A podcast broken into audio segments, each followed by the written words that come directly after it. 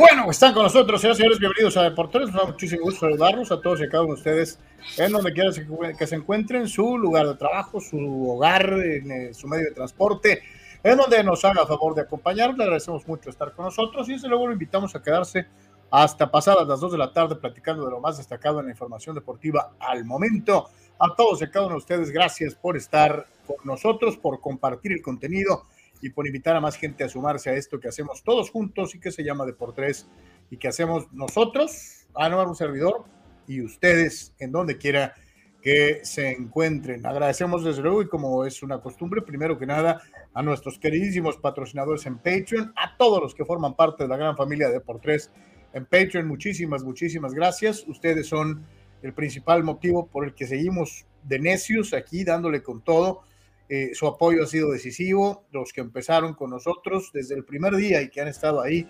muchísimas, muchísimas gracias. ¿Cómo formar parte de Patreon? Es muy sencillo, eh, vete y visítanos a nuestra dirección www.patreon.com diagonal de por tres, tres planes de apoyo fijo mensual, un plan de apoyo voluntario.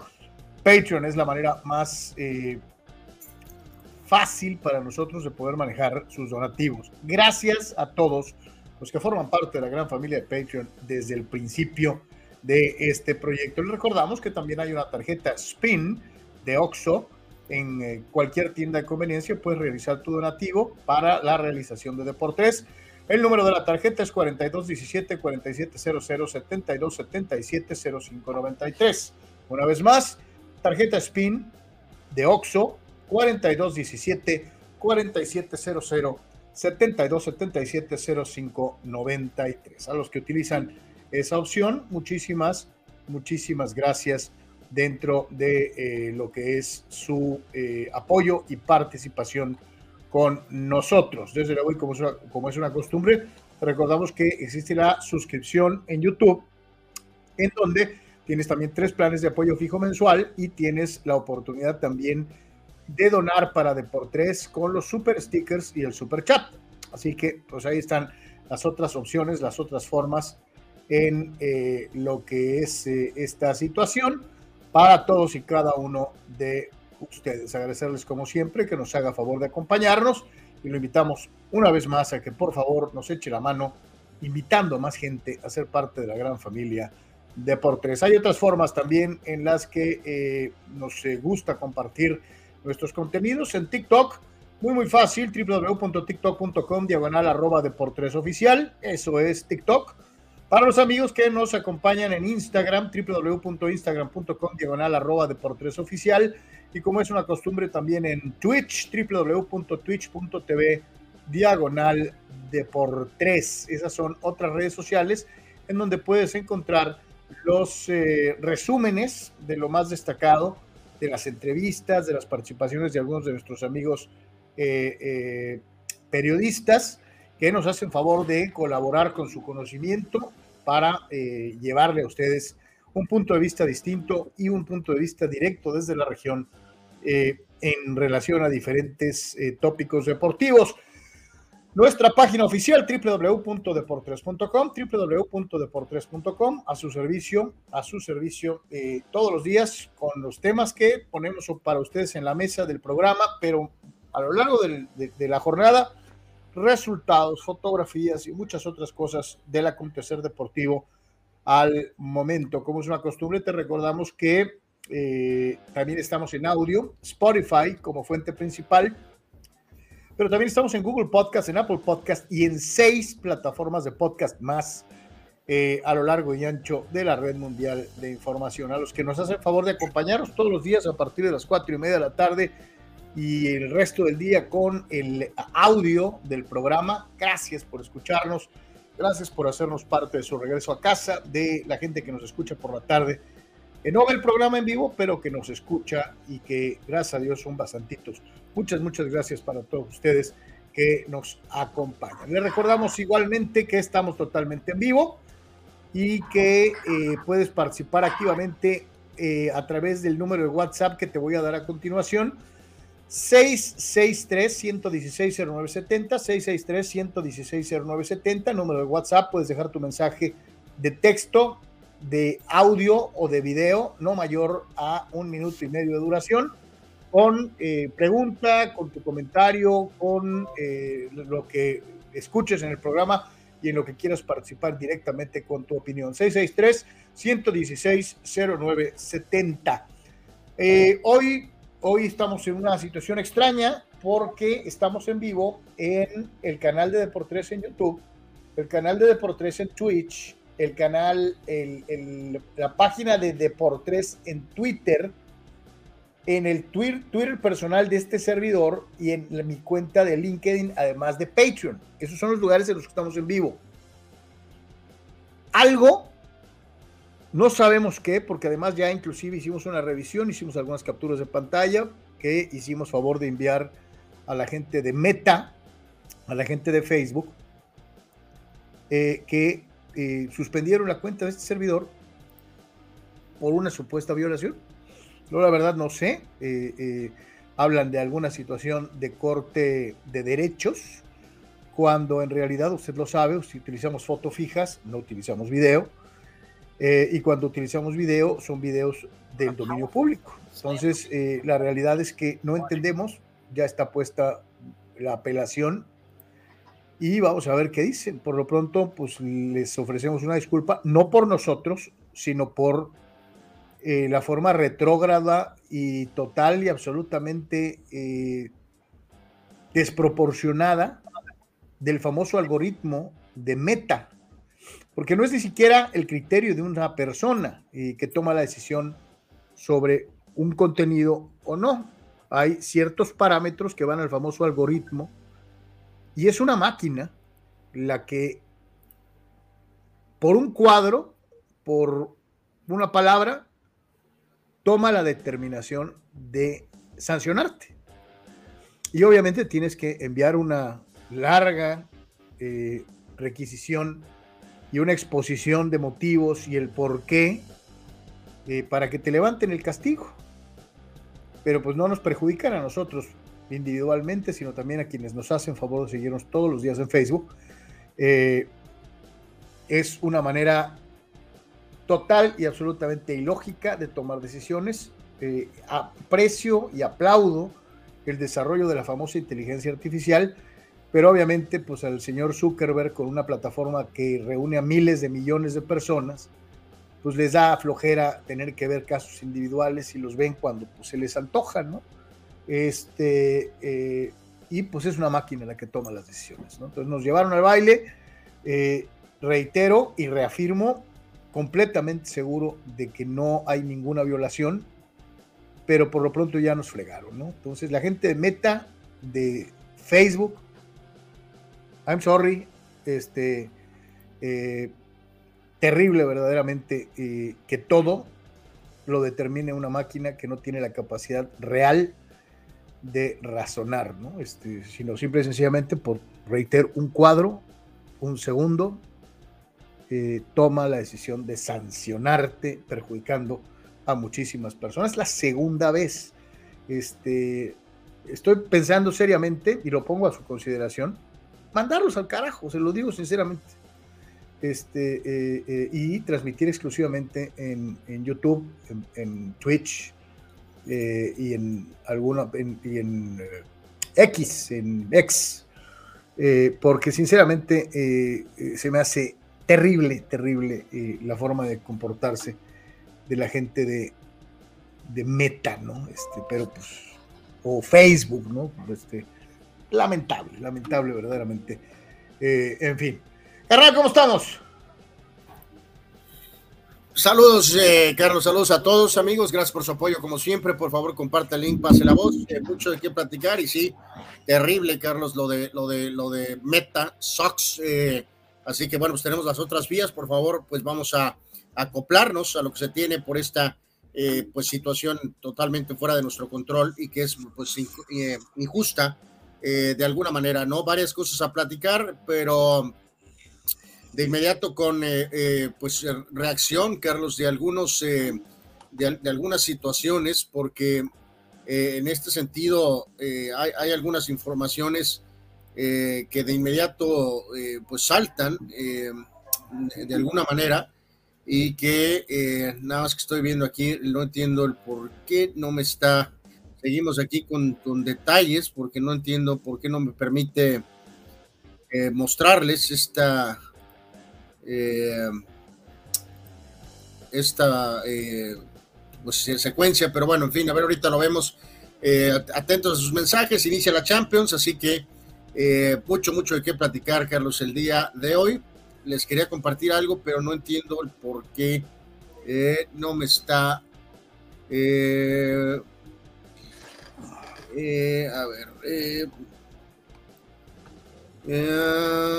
Ok, aquí, aquí está, me parece. A ver, un segundo. Eh, mm, bueno, seguimos adelante, Carlos. No, no entiendo aquí por qué no está eh, funcionando esta cuestión. Qué día tecnológico, Carlos. O sea, chale, ¿no? O sea, ahí está el WhatsApp. Participen, comenten. Eh, nos interesa mucho conocer su opinión.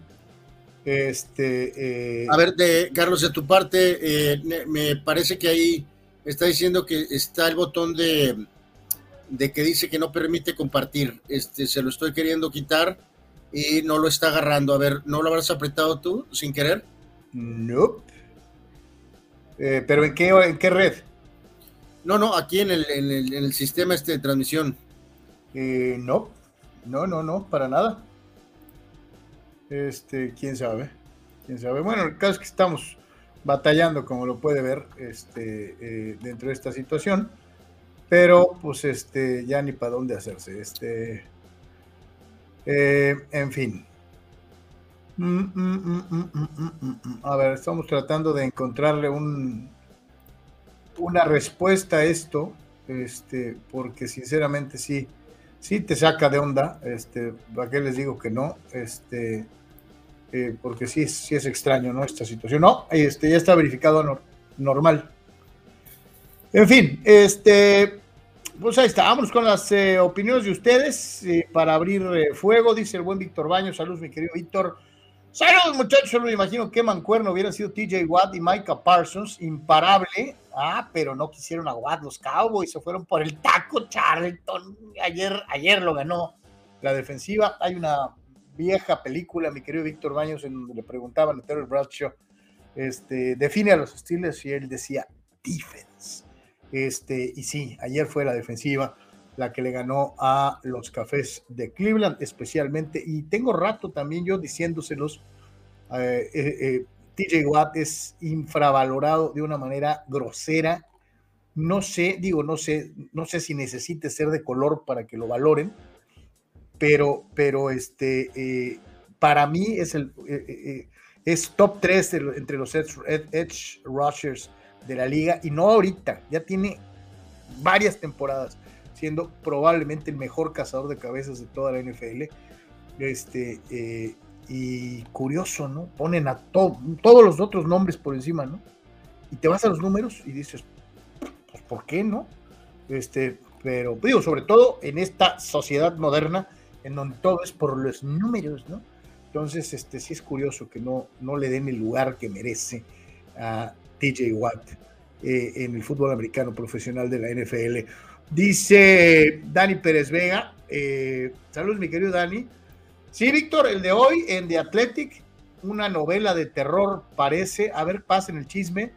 Dice Gabriel Narváez, oiga, lo de Ochoa sí lo alcanzó la edad, se ve que quiere descender a su equipo, ¿eh? yo creo que ya vio sus mejores años. Es un partido, Gabriel, estás como Luciano, que dice que la coladera, aquí está, va a descender al Salernitana, ya es el portero más goleado de Italia y el Torino lo goleó. ¿Cuántos equipos necesita descender para ser feliz? ¿Por qué es tan cansino? Dice Luciano Fuentes. Pues que yo sepa, eh, pues sí perdió, pero pues también es valorado como el mejor portero de Italia y, por varios medios de los propios italianos, ya ni siquiera los mexicanos, Luciano. O sea, inclusive se habla de que pues, al Salentano le meten tres, si no estuviera Ochoa le meterían diez, ¿no? O sea, entonces, este, no sé, no sé eh, qué tanto valorarlo por ahí. Dice Rule Sayer, saludos. Muy apenas ganaron los Steelers. Es innegable que Pickett es un coreback de medio pelo.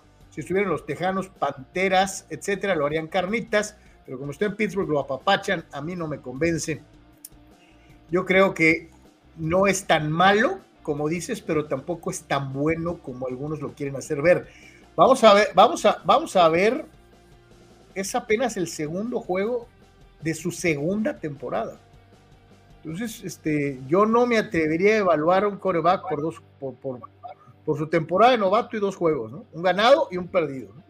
Este, eh, creo que no, no, no, no, no es, se me hace demasiado, demasiado juzgar así, ah, coreback del montón, ya vayan, vayan por otro, por, por lo que hemos visto, ¿no? Dani Pérez Vega dice que el artículo de AC, hablando de Kevin AC, fue intenso. El de hoy de Rosenthal es lapidario contra Preller, los padres, su cultura tóxica y destapa una ruptura irreparable en su relación con Bob Melvin. Esto explica mucho del triste 2023.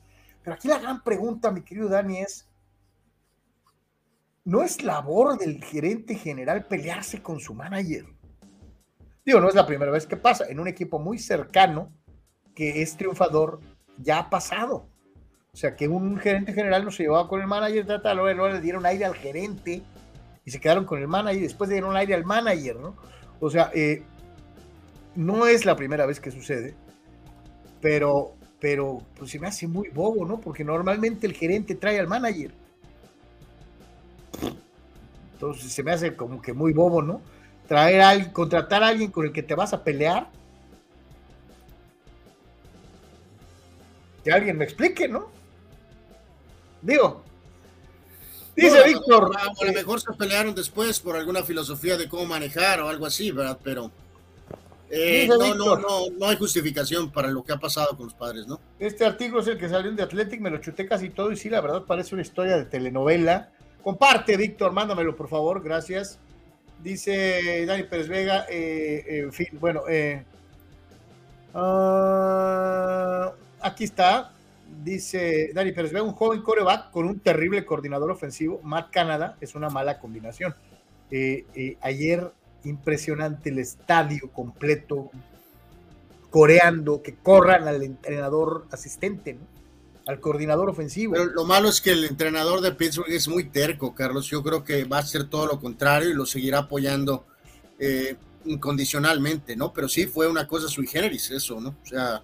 Todo un estadio coreando el, despido del coordinador de eh, el coordinador ofensivo de su equipo. Tiene tres años, Matt Canada, como coordinador ofensivo de los Steelers.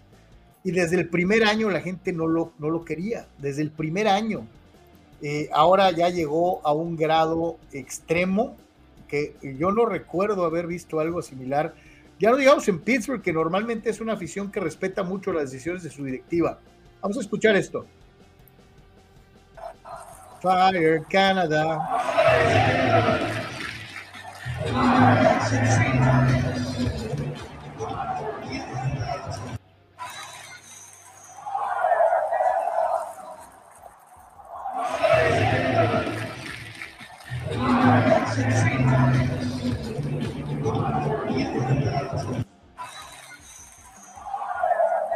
Hace inusitado, que lo digo, te lo digo, no recuerdo haber visto algo, no recuerdo haber visto algo así, y, ya vaya, ni siquiera en el chútale, este, eh, eh, eh, se me hace todavía hasta más increíble que un entrenador, te entiendo que quieres correr al coach, ¿no?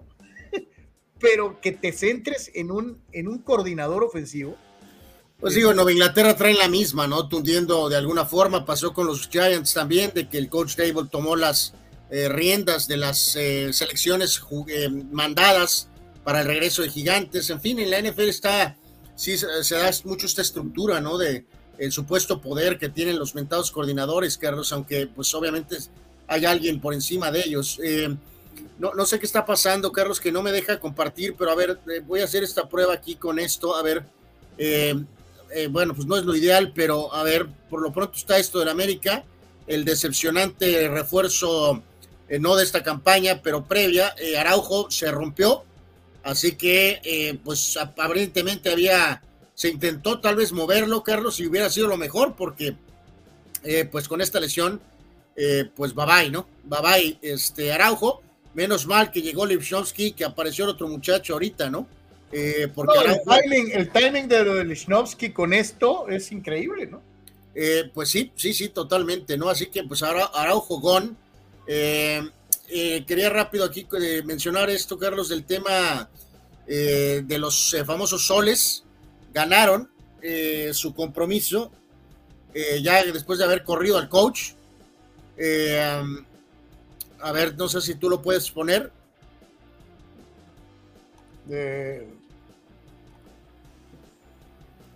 Ganaron este y con el coach Arenas en control.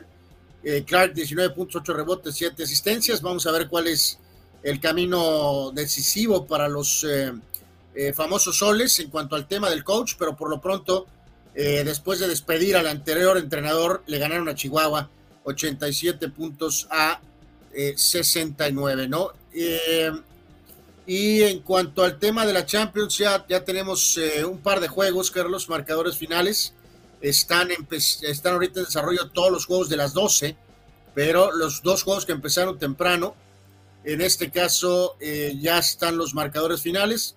El Milán dejó ir vivo al Newcastle 0 a 0 y eh, el equipo de Leipzig. No, eh, de, de Santos que, que, no lo perdieron. En la última jugada del partido, el Newcastle la tuvo para ganarles, ¿eh? Pues sí, pero el primer tiempo el Milán debió de haber decidido ese juego, Carlos. El Leipzig le ganó al, equipo Young Boys de Suiza 3 a 1 en lo que es la actividad. Ya hay partidos ahorita, el más destacado es Paris Saint Germain contra Borussia Dortmund. El Barcelona ya va ganándole 2-0 al pobre Antwerp, a lo mejor les van a meter 10 y en este caso nada más dejo de reconfirmar de el Feyenoord del eh, Bebote. Eh, están 0 a 0 con el Celtic en este caso y eh, no Santi no está en este juego. No está no está Santiago en este juego no así que bueno pues ahí está el panorama estaremos dando los scores al momento de lo que esté pasando no Así que bueno, pues algo así antes de entrar ya derecho a la machaca y desde luego con algo de su participación al inicio del programa. Le recordamos y lo queremos invitar a que nos haga favor de acompañarnos el próximo día 30, cuando va a ser lo de la pelea de eh, Saúl El Canelo Álvarez en contra de el buen Yermel Charlo, pelea de dos campeones del mundo unificados eh, en algo tranqui, en lo que es Plaza Las Alondras, locales 19 y 20, segundo piso, entre la entrada a la Gloria y la entrada a Santa Fe. Se estará rifando una botella de whisky etiqueta negra, una cubeta de cheve, por citar solamente algunos de los regalos para los que vayan y asistan este 30 de septiembre. Reserven para asistir a partir de las 7 de la noche, solamente en algo tranqui. Se parte, se parte de, eh, este, esta pelea de box, en donde estaremos platicando con todos ustedes allá eh, en algo tranquilo. Vamos a ir a la pausa, regresamos con la machaca y eh, el resto de sus comentarios. Es de por tres, estamos en vivo. Volvemos.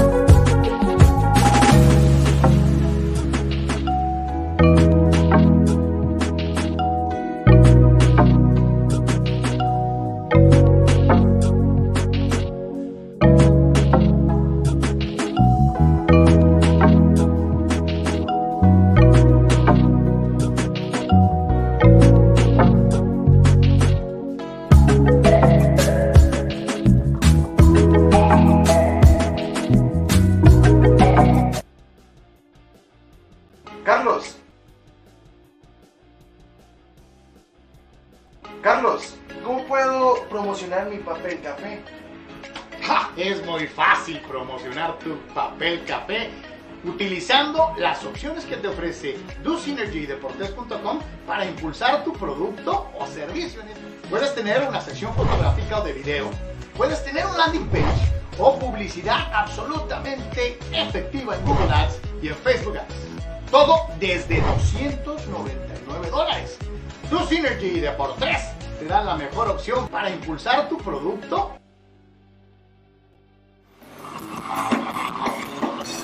Este 23 de septiembre tu ayuda puede ser la diferencia. Tu afición por el rock encuentra una causa importante para apoyar. Rock clásico, New Wave, rock progresivo y heavy metal en una noche donde todo el rock sonará para apoyar a Gabriel Chávez. Shout, Jukebox, Metal TJ Jam, Alchemy y Subdivisions en Casa Badó en punto de las 7 de la noche. Tu cooperación de 200 pesos irá directamente al tratamiento de Gabriel en contra del cáncer.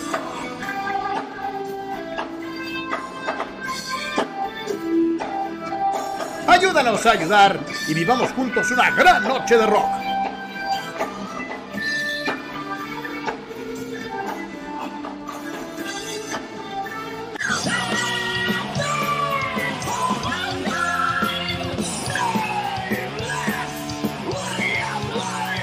Te esperamos y muchas gracias.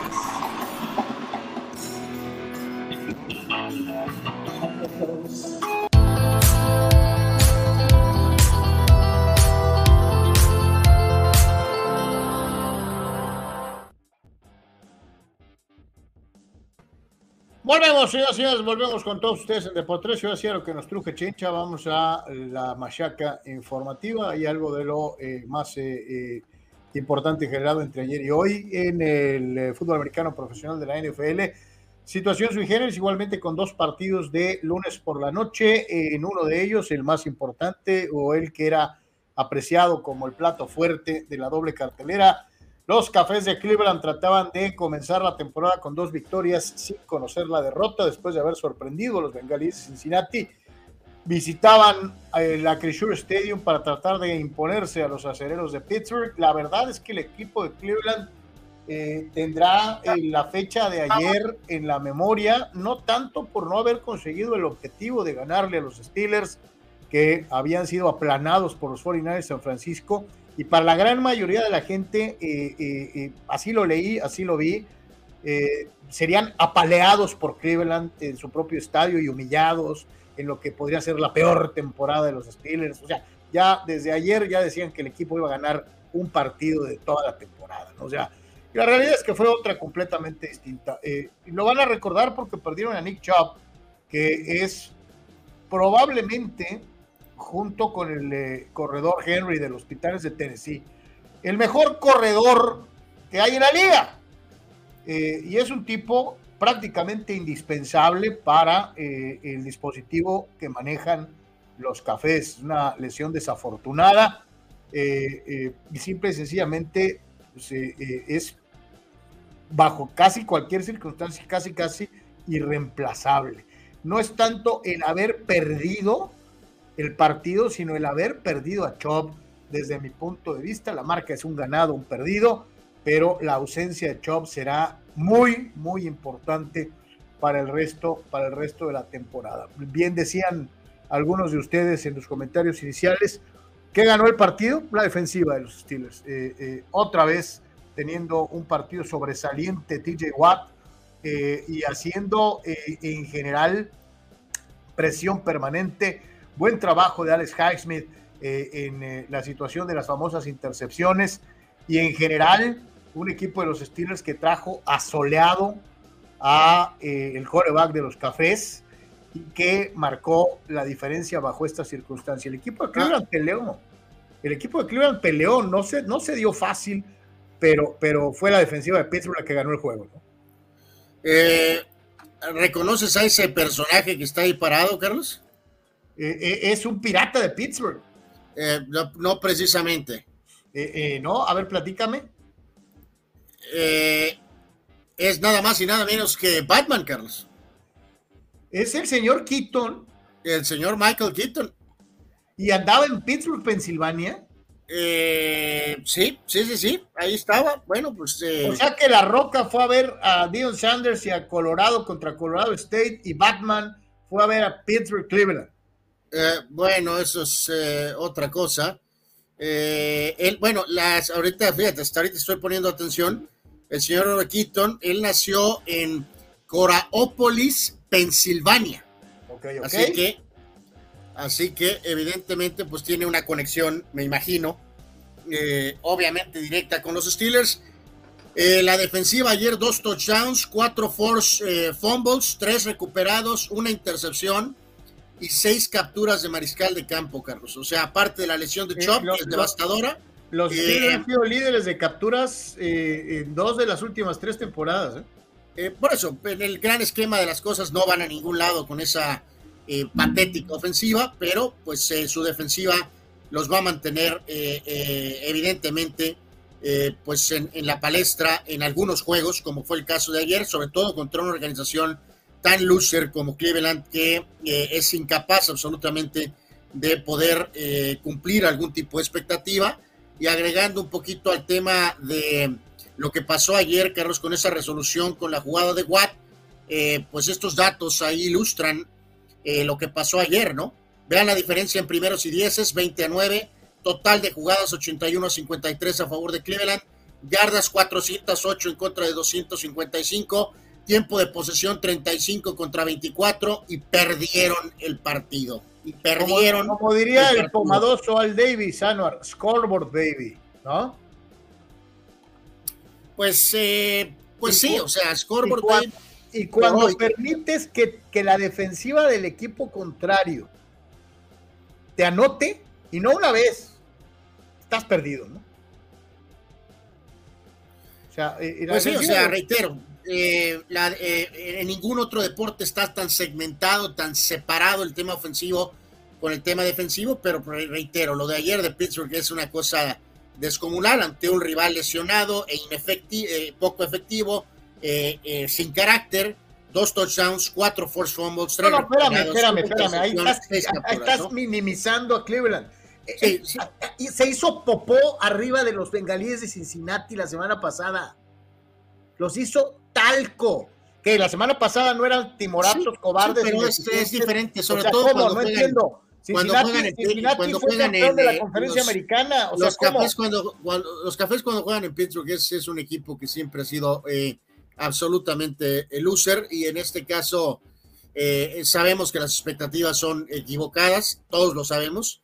Eh, de decir que este equipo tiene material de Super Bowl, Carlos, es evidentemente erróneo. Yo Sabemos que es erróneo el poner a Deshaun Watson como un coreback Oye, yo lo leí, tú lo leíste. Yo no supe eh, quién carajos, yo no supe quién carajos, pero ya decían que eran favoritos para ganar la división encima de Cincinnati, encima de Baltimore y encima de los Steelers. Dices tú, ¿Neta? Pues sí, de acuerdo, de acuerdo a muchos expertos, sí, pero en este caso, pues eh, están equivocados y eh, los hechos al final de la temporada lo van a demostrar, como casi siempre con este equipo, ¿no? Entonces, mucho mérito para tus Steelers, Carlos, pero pues la, la, eh, que el, echarle la culpa al coordinador, sabemos que es, no es nada más. el tema de las jugadas que se están mandando, Pittsburgh no trae nada ofensivamente el coreback es. No, bueno, espérame. Eh, eh, eh, el, receptorcito que traen, o sea, este Pickens es muy bueno. El, ala cerrada, Fryermuth es muy bueno. La situación aquí, yo sí, yo no le echo toda la culpa a Canadá. Creo que todavía está verde Pickett, pero, pero no puedes escoger, por ejemplo, en tercera y una, tirar pase cuando tienes a Najee Harris de corredor y no lo usas. O sea, un montón de cositas que tú dices, mm, ¿por qué no? Ayer, ayer Harris eh, eh, tuvo un partido más que discreto, 43 yardas en 10 acarreos. Tienes un corredor que se supone que es elite, Anuar, y no lo usas. ¿Por qué? Porque es la tendencia. O sea, al diablo con la tendencia, ¿no? No, no, no, no, pues ya vimos el tiempo de posesión, Carlos. O sea, en el partido total, Pickett lanza 30 pases, completa 15. Harris tiene mitad, ¿no? El 50%. yardas. Eh, simplemente, bueno, al final, eh, no, y lo peor es que no hay, no hay mucho que puedas hacer, ¿no? Realmente, a menos que Pickett, Carlos, empiece a jugar un poco mejor. me imagino la frustración de los Steelers, Carlos, o sea, del tema defensivo, ¿no? Que reitero, en ningún otro deporte se magnifica tanto una situación, ¿no? de que en este caso puedes tener una gran ofensiva, una muy buena ofensiva, como le pasa, por ejemplo, a Chargers, pero su sobrevalorada defensiva no está haciendo el trabajo. Aquí, evidentemente, Pittsburgh no trae nada en ofensiva, pero tiene una de las mejores defensivas. Eh, pero en fin, o sea, eh, eh, esos, esos mitos de los. ¿Cómo se te hizo la lesión de Chop? hay gente que le trata de poner la etiqueta de que fue adrede o sea, que, lo, fueron, que, fue con intención de lesionarlo. Yo no lo veo así, no sé tú. Bueno, ahí está un poco la narrativa porque eh, hay muchos jugadores que eh, sufren lesiones con los Steelers, Carlos, en las cuales tú siempre dices que no hay ninguna intención. O sea, eh, siempre dices que los jugadores de Pittsburgh son completamente inocentes. No, bueno, eh, pero es que en esta, la tacleada es por atrás a la cintura, se le cuelga. Eh, eh, él, obviamente, como cualquier persona que haya jugado fútbol americano y lo sabe, sigue el consejo de todos los coaches, que es sigue moviendo las piernas. La lesión se produce después. O sea, no es una tacleada en donde lo mochen de los tobillos, en una tacleada por abajo de, de las rodillas. No, eh, es en la. es, que, hay una especie como de sándwich, Carlos. O sea, el jugador que lo agarra por la espalda. Así es. Eh, y que está por arriba, ¿no? Y el problema es que el, este jugador de los acereros eh, va, va abajo, Carlos. Cuando ya tiene un hombre tacleándolo por arriba y de todas maneras es como hecho sándwich, pues. Era absolutamente necesario para el jugador de Pittsburgh ir abajo cuando ya tenía al otro jugador encima. Mm, Eh, dice Chava Zárate, ¿no? A los que jugamos fútbol americano siempre nos enseñan a taclear abajo sobre las piernas, pues es que se supone que es una de las cosas que haces, pero no abajo de la rodilla, ¿eh? mi querido Chava. O sea, puedes ir al, muslo arriba. Este, dice, dice Eduardo de San Diego, la tacleada va a las piernas, no había pelota ya ahí, es lo que menciona. Eh, dice Eduardo de San Diego que para él o sea, amigos, eh, vean la imagen, ya están realizándose la tacleada por arriba, por la espalda, por el hombro derecho de él, y el otro jugador de todas maneras decide clavarse e ir abajo. No era necesario que se clavara y fuera abajo. Ya otro compañero estaba haciendo la tacleada por el hombro de encima, por el hombro derecho de Chop. Pues yo lo que te digo, yo, yo siento que ah, ah, se, le, carga a, no tanto al, segundo contacto, sino al primero. Eh, y yo por eso decía, el primer tacleo es arriba de la cintura. Pero ¿cómo va a ser la lesión por, el de arriba, Carlos? No, por eso mismo te digo, eh, eh, a mí se me hace, se me hace un poquito complicado. Ahora, el que hace la tacleada es el jugador número 39 de los Steelers, que está de espaldas a Chop, que va, que va hacia adelante. O sea, el, jugador que está en el piso está de espaldas, no está viendo a Nick Chubb. No, no, no, no, no. El, el, el 50 y, es 50 y... El 30, yo te estoy hablando del de abajo de la rodilla, que es el número 39, que es Exacto, el, 55 es el que está arriba y el 39 es el que hace el 39 está de espaldas a Chop. Chop, Chop, Chop Chop se estrella contra la espalda del jugador que estaba. ¿Cómo va a estrellarse con la espalda, Carlos? Si lo mide, por Dios, ve la jugada otra vez. Está de espaldas, Anuar. No está, de, espaldas, Carlos. Ve el video. por Dios, está. Te lo estoy diciendo. Se, lanza, se, lanza abajo y al momento del contacto. pero se clava. obviamente, pero al momento del contacto, el jugador está de espaldas. O sea, si hace la moción hacia el frente. ¡Si se enfila, Carlos! ve la repetición. Por eso él termina. hace la moción abajo, abajo pero queda de espaldas y Chop se estrella contra el jugador. ¡Ay, no manches, Carlos! Como que se estrella, por Dios. ¡No manches! El, video, el video no, no, no miente, digo. O sea, el video lo, ya lo vi ayer 20 veces y lo estoy viendo justamente en este momento. Eh, eh, Carlos, no tenía por qué ir abajo. Pues yo no sé, yo sí, yo sí pienso que el, contacto se da, pero, pero no hay, vamos a decirlo así, eh, dolo. Ese, eh, esa es mi forma de verlo. Este, eh, pues yo estoy con Eduardo. yo no, no, no, tengo, no siento que tenía que ir por de esa forma.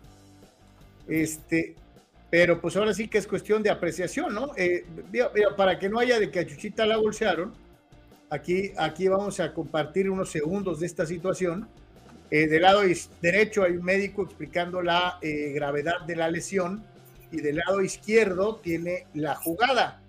Eh, usted puede apreciar al número 55 que en ese momento ya está haciendo la tacleada y enfrente de los dos jugadores aparece la figura borrosa Borroso tiene ese otro lado, Carlos. La figura borrosa de este jugador eh, que, que, es el que va a hacer. Ahí ya va hacia adelante. Ahí ya va hacia adelante. Le damos hacia adelante. Vea usted, ahí está ya abajo. Ahí se produce el contacto. Por eso, en la el jugador está de espalda. No, no, no, no está de espalda. El jugador, camiseta número 39, está termina, de tal vez termina de espaldas, pero no, no, no, no está de espaldas, no teclea espaldas. No, no, o sea, vuelvo a insistir, hace la moción, pero se enconcha y queda con la espalda, y es en donde choca. Bueno, eh, es, una forma de taclear, Carlos, sí. Lamentablemente lesiona en la rodilla, eh, en su pierna izquierda, y Chop está fuera todo el año. Eh, sí, sí, sí, vuelvo a insistir, es una jugada muy desafortunada, pero ni para dónde hacerse. Dice eh, Eduardo de Sandiego, los Steelers juegan a matar al contrario, y eso que juegan suavecito en comparación a años antes. ¿eh? Eh, dice Arturo Carrillo, creo Aquella famosa lesión, Carlos, la lesión de Carson Palmer, la, debatimos por semanas, Carlos. O sea, y fue una lesión sucia, fue una jugada sucia, la de Carson Palmer, ¿se acuerdan? Hace varios años. Para mí no, para mí está, va gateando. O sea, y lo que hace es estirar los brazos para quedarse con los tobillos. Es lo que hace, tratar de bajarlo. No se le avienta los tobillos, o sea. Santo Dios. Eh, gracias a Son que se preocupa por mi salud, dice me va a dar un infarto, no hagas corajes. Pues es que cuando el señor aparece en modo muralla, y más importante, no en modo muralla, en modo Steeler, eh, yo se los he dicho, Carlos tiene un severo problema y es increíble de, pensar, pero es más Steeler todavía que, América. Entonces, eh, para él los Steelers son perfectos, nunca hacen nada malo. Entonces, eh, cuidado, porque realmente no tiene la capacidad para poder ni siquiera separar, pues. No, no, ahí acabamos de ver el video. El, el, jugador ya va en movimiento, el jugador ya va en movimiento. ¿Qué quieres? ¿Que se pare y diga pásele? Lo siento, ¿no? ¡Ya lo estaban taqueando! Por eso. Y, descenso! Y si es dicho, ¿le rompe la tacleada de arriba y que, que se vaya derecho o cómo? Tú tienes que asegurar el contacto. Así es. Pues ya lo aseguró, ya lo echó fuera toda la temporada, ¿no? Eh, dice, dice por acá, eh, Abraham, obviamente, eh, Abraham es de los que dijo que los Steelers iban a ganar un partido. Ahorita ya exageró, tres o cuatro juegos. Abraham decía que los Steelers iban a ganar un juego. Ya se le olvidó, ahora ya le puso tres o cuatro. O sea, ya le dio frío. Este, y yo sí te digo algo, después de lo que fue el pánico escénico contra los 49ers, yo sí te digo que no va a ser tan fácil, ¿eh? Si es pasión que se les borre, no va, no va a ser tan fácil que les gane. Este, pero pues ya veremos, ¿no? Eh, dice de Sean Watson, dice Víctor Baños, con dos faules personales andaba muy acelerado. En estos juegos siempre están acelerados. Eh, el ardor de los cafés contra los Steelers es terrible, terrible. Y normalmente tanto jugadores de los bengalíes como de los cafés, si los Steelers pegan, ellos van a pegar al doble. Y si buscas jugadas sucias, hay más jugadas sucias de cafés y de bengalíes que de Steelers. Se calientan cañón los dos equipos de Ohio. Dice Eduardo de San Diego, Sean Watson es uno más de esos corebacks de color bravucones que se creen más buenos de lo que son y que tienen talento, pero, en la, pero la cabeza está en otro lado. Al final, Browns siempre pierde contra los Steelers, dice Eduardo de San Diego. Sí, eh, realmente aquí sí difícil tener, y no por sus problemas personales, ¿eh? siempre lo hemos dicho, eh, previo a las 342 acusaciones, Carlos, que no teníamos una valoración alta de Deshaun Watson como mariscal de campo. No, yo me acuerdo mucho del buen Tony, lo mandamos a saludar donde quiera que esté, que siempre nos decía que no, es que es un coreback de élite pues a mí me la debe, yo no lo he visto ser de élite, eh, eh, para mí nunca lo ha sido, ¿no? Pero... Y, ante tu eh, pues, actitud positiva, exagerada por tu equipo, por tus colores, de acuerdo, o sea, no van a ningún lado, pues es una pena porque tienen una gran defensiva. el, pensar, mi querido Lalo, a lo mejor una persona inocente como, como es esta, esta, esta persona que está aquí, eh, que los Steelers pueden ser una especie de Ravens de los 2000 o los 85 Bears, es evidentemente un sueño ridículo, ¿no? No va a pasar. Y otra cosa que tenemos que recordar, los Steelers es una franquicia elite del fútbol americano profesional de la NFL. No son los Chargers de San Diego, sí, de San Diego eh, y de Los Ángeles. Eh, este equipo está en una situación de siempre contemplar lo máximo, Super Bowls, ganar, el Super Bowl. Ganar. Entonces, temporaditas de arriba de 500, quedar fuera en el primer no, no sirve. eso es para otras organizaciones de la NFL, no para los Steelers. Así de sencillo, ¿no? Sí, así de sencillo. Pues te digo, pero este, de eso a decir que van a ganar un juego en todo el año, pues es una vacilada. Bueno, eso yo, Carlos, aquí tengo que volver a desnudarte creo que es una de tus clásicas defensas donde pones cierto inuendo, falso por cierto, creado en tu propia mente, para justificar de alguna manera lo que es tu propio punto de vista, ¿no? Dijiste que diste a cientos de expertos, cientos de expertos. Te mandé varios, por cierto. Iba a ganar un partido. Yo te lo voy a decir en este momento con nuestros buenos amigos, con la base que está aquí con nosotros en este momento. Yo no recuerdo a ningún experto en la NFL haber dicho que Pittsburgh iba a ganar un partido. Nadie, jamás escuché que vi en análisis en la NBC, en ESPN, en Fox Sports, en Pro Football Weekly. Nunca escuché que nadie dijera que los Steelers iban a ganar. Dijeron último lugar y eh, en una temporada eh, eh, de uno o dos ganados. Sí, claro que sí. a ver si es cierto. Vamos a ver si es cierto. dice, dice, Dice Chavos tú no jugar fútbol americano, excepto mi Carlitos. Obvio, no vas a lastimar al rival, pero si, trata, si se trata de tirarlo a como sea. Es lo que le estoy comentando a Anuar. Me recordó la versión horrible de Adrian Peterson, dice Abraham. Eh, bueno, pues hay un par, ¿no? Abraham por ahí, con Peterson, pero bueno. Sí, sí. Eh, dice. Dice Rulser que si esta NFL ruda sí me gusta pues me gusta una defensiva agresiva como la de los Steelers, sí, sí me gusta. Sí me gusta. No me gusta ver jugadores lesionados, pero me gusta una defensiva proactiva como esta que vimos el día de ayer, ¿no? Eh, eh, dice, dice Arturo Carrillo, Carlos, todos lo ven, está de más la tacleada menos tú. Vuelvo a insistir, tienes que pensar como el jugador que ya va en movimiento viendo al corredor de frente. O sea, eh, tienes un segundo para tomar la decisión. O sea, Anuar está muy a gusto sentado en su, en su sillón, y, imaginando, no, si yo fuera él, me hubiera quedado paradito a esperar a que mi compañero tacleara. Eh, haces eso y el coach te corre del equipo. Tú tienes que ir a la bola. O sea, en el fútbol americano no hay de que voy a esperar a que a ver si lo tumba. Si no lo tumba, le entro yo. Eso no existe en el fútbol americano. O sea, en el fútbol americano tienes que ir a la bola. Te vale gorro lo demás. Si trae el compañero colgando, no, te vale. Tú vas por tu jugador. Así es sencillo. Bueno, ese es el punto de vista de Carlos. Eh, Carlos, eh, amigos, medio tiempo los de la Champions. Los juegos están muy tranquilos, muchachos. Yo estoy aquí siguiendo al mismo tiempo estoy aquí platicando y escuchando las cosas extrañas de Carlos. Estoy viendo el Paris Saint Germain, Borussia Dortmund. ¿Ya metió gol Mbappé? Eh, no, lo que estoy queriendo decir es mejor pónganse con nosotros y vean la Champions muda. Realmente no hay mucho que perderse el día de hoy. el Barcelona al medio tiempo, Carlos, todos estos marcadores. Barcelona 3, Antwerp de Bélgica 0, Joao Félix, Lewandowski y un autogol.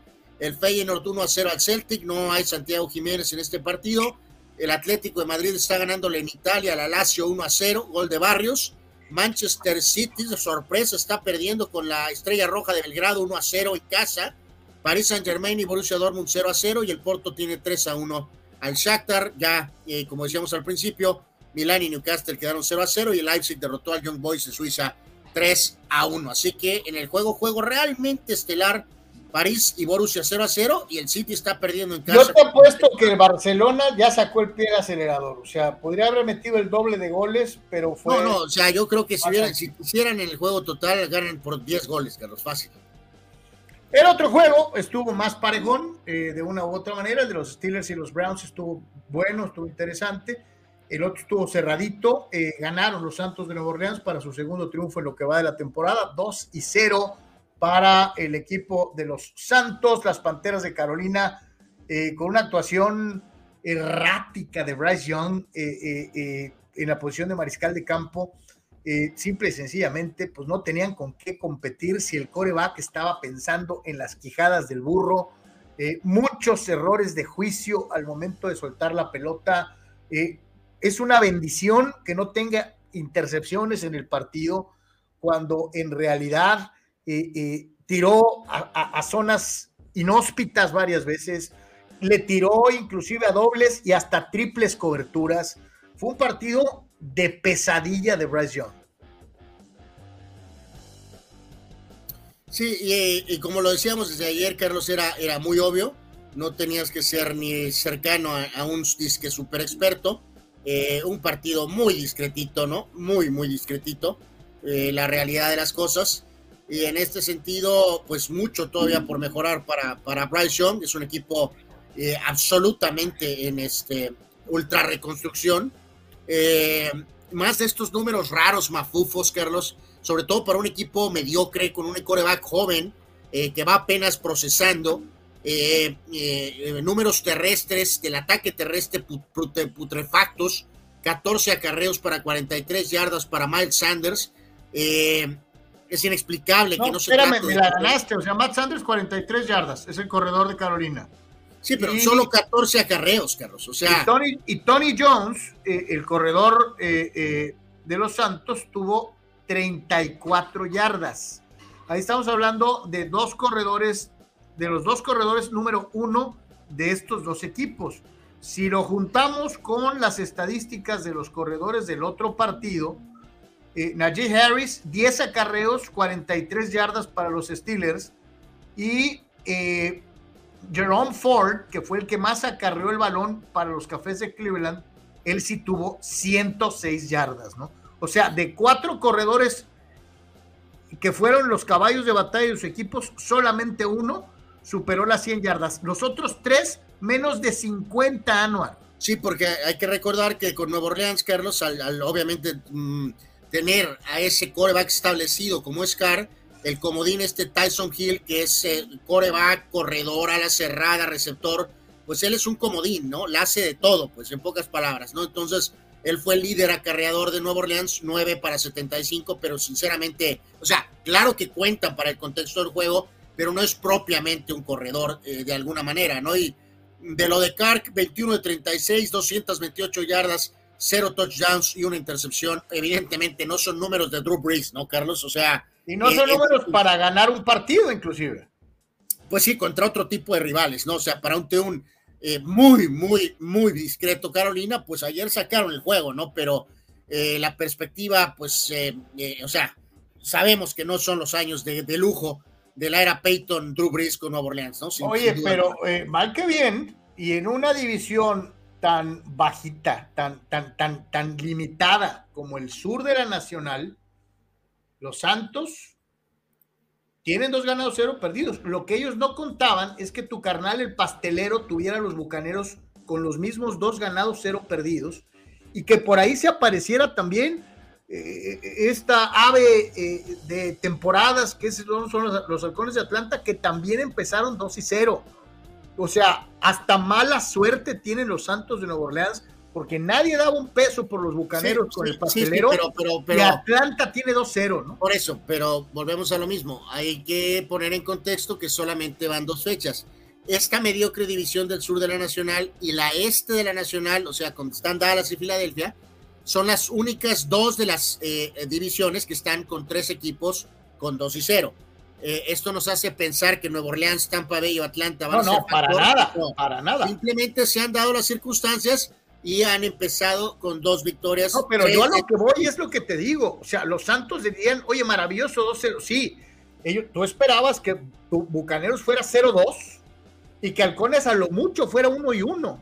Pero todos están con 2 y 0 en una.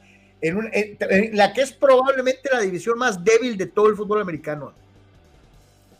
Pues digo, se, han dado circunstancias en este inicio que, que, han, que han hecho eh, eh, pues esta cuestión, ¿no? Así que pues ni para dónde hacerle, señoras y señores, así las cosas. Dice Julio Aguilar. Saludos, señores, felicítenme, hoy es mi cumpleaños y cómo y que cómo sufrimos ayer con nuestros Steelers. Ese coordinador ofensivo nomás, no, dice Julio Aguilar.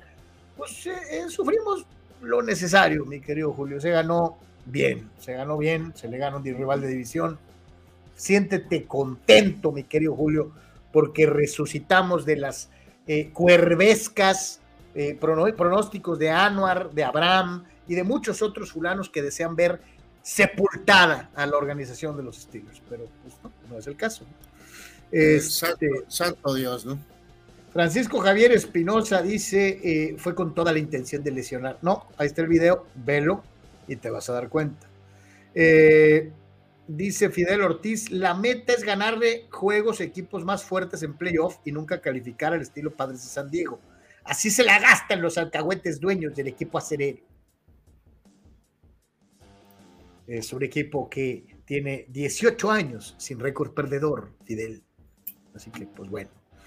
Este, ah, por cierto, ¿qué? Eh, ¿cuál es el equipo con mejor porcentaje de victorias en, la conferencia americana? No son los Patriotas, ¿verdad? Eh, bueno, ese es el consuelo del Steeler, ¿no? Por no decirlo de otra forma, ¿no? No, digo, son números, ¿no? Digo, con eso y que y son más seis, son más que cuatro. O sea, cuando los conviene, ¿no? Cuando nos conviene, las estadísticas valen. Cuando no, cuando no salimos corriendo para el monte, ¿no? O sea, no, no es cierto. O sea, eh, en fin, pero bueno. Ahí está, señores, señores. Entonces, eso fue la jornada de NFL el lunes por la noche. Eh, eh, estuvo suave que hubiera dos juegos, se lo digo sinceramente. Este, la verdad, este, no, estamos acostumbrados a uno, pero está chido esto que haya dos. Este, no me quejo en lo más mínimo. Ya que hablábamos de situaciones de saladez extrema, algo así como un, un pescado en salmuera o algo por el estilo eh, imagínate, Anuar, que tu equipo sea una máquina explosiva, que tenga grandes números de relumbrón, que anotes un chorro de puntos. Cualquiera diría, este equipo es imparable. Y sin embargo, tienes marca perdedora de 0 y 2 en el inicio de tu temporada. Esta eh, estadística es de esas que duelen por inverosímiles, ¿no? Eh, eh, simple y sencillamente es de llamar la atención. 33 equipos en la era del Super Bowl, es decir, del 68 para acá, han hecho lo siguiente en sus primeros dos partidos. 50 puntos o más sin intercambios de balón. 33 equipos en toda la era del Super Bowl han logrado lo que los Chargers han hecho. 50 puntos o más y cero balones sueltos o intercepciones. Sin embargo, los Chargers de Staley, los Chargers de Herbert, en esta temporada tienen esos números y están cero ganados y dos perdidos. No, y ya lo, ya lo habíamos mencionado, aunque se esponjó el mentado coach por la debacle del playoff pasado, Carlos, o sea, no, no, no puedes evidentemente tener éxito si tu defensa y con su supuesta especialidad eh, eh, definitivamente no pueden controlar esta situación, ¿no? Ahí está, eh, es devastador. ¿Cómo es posible que tienes 50 puntos, no has entregado el balón? Porque dijeras tú, Herbert tuvo un inicio desastroso, tuvo dos intercepciones en el primer partido, tuvo tres intercepciones el segundo juego. Esto no aconteció, no aconteció. ¿Que puede jugar mejor? Claro que puede jugar mejor, pero un punto básico, sobre todo para el mariscal de campo, es no entregar el balón, Carlos. 50 puntos, cero turnovers, cero balones entregados y de todas maneras el equipo está perdiendo, ¿no? Así que, santo Dios, o sea, esa sala, el salate que persigue esta franquicia eh, jugando en San Diego, ahora en Los Ángeles, esa aura de derrota, Carlos, de falta de confianza, eh, pues es muy, muy llamativa, la verdad, ¿no? Es verdaderamente llamar la atención que cuando parece tienes lo más difícil, que es la ofensiva, es más fácil destruir, defense, que, construir, que es ofensiva, ¿no? Y tienes todo ofensivamente, pero no ganas, ¿no? Ayer o antier veía por ahí, creo que un comentario que hizo el ex portero de Cholos, eh, Jonathan Orozco, que nos acerca de de esa especie de, no lo dijo en estas palabras, pero, pero lo dio a entender, ¿no? O sea, eh, hay algo que no, no se puede específicamente señalar que genera esa falta de confianza, ¿no? Lo hemos visto con jugadores que vienen aquí y no hacen nada, van a otros equipos y tienen nivel de selección mexicana. Goleadores en otros equipos vienen aquí y no pasa nada, ¿no?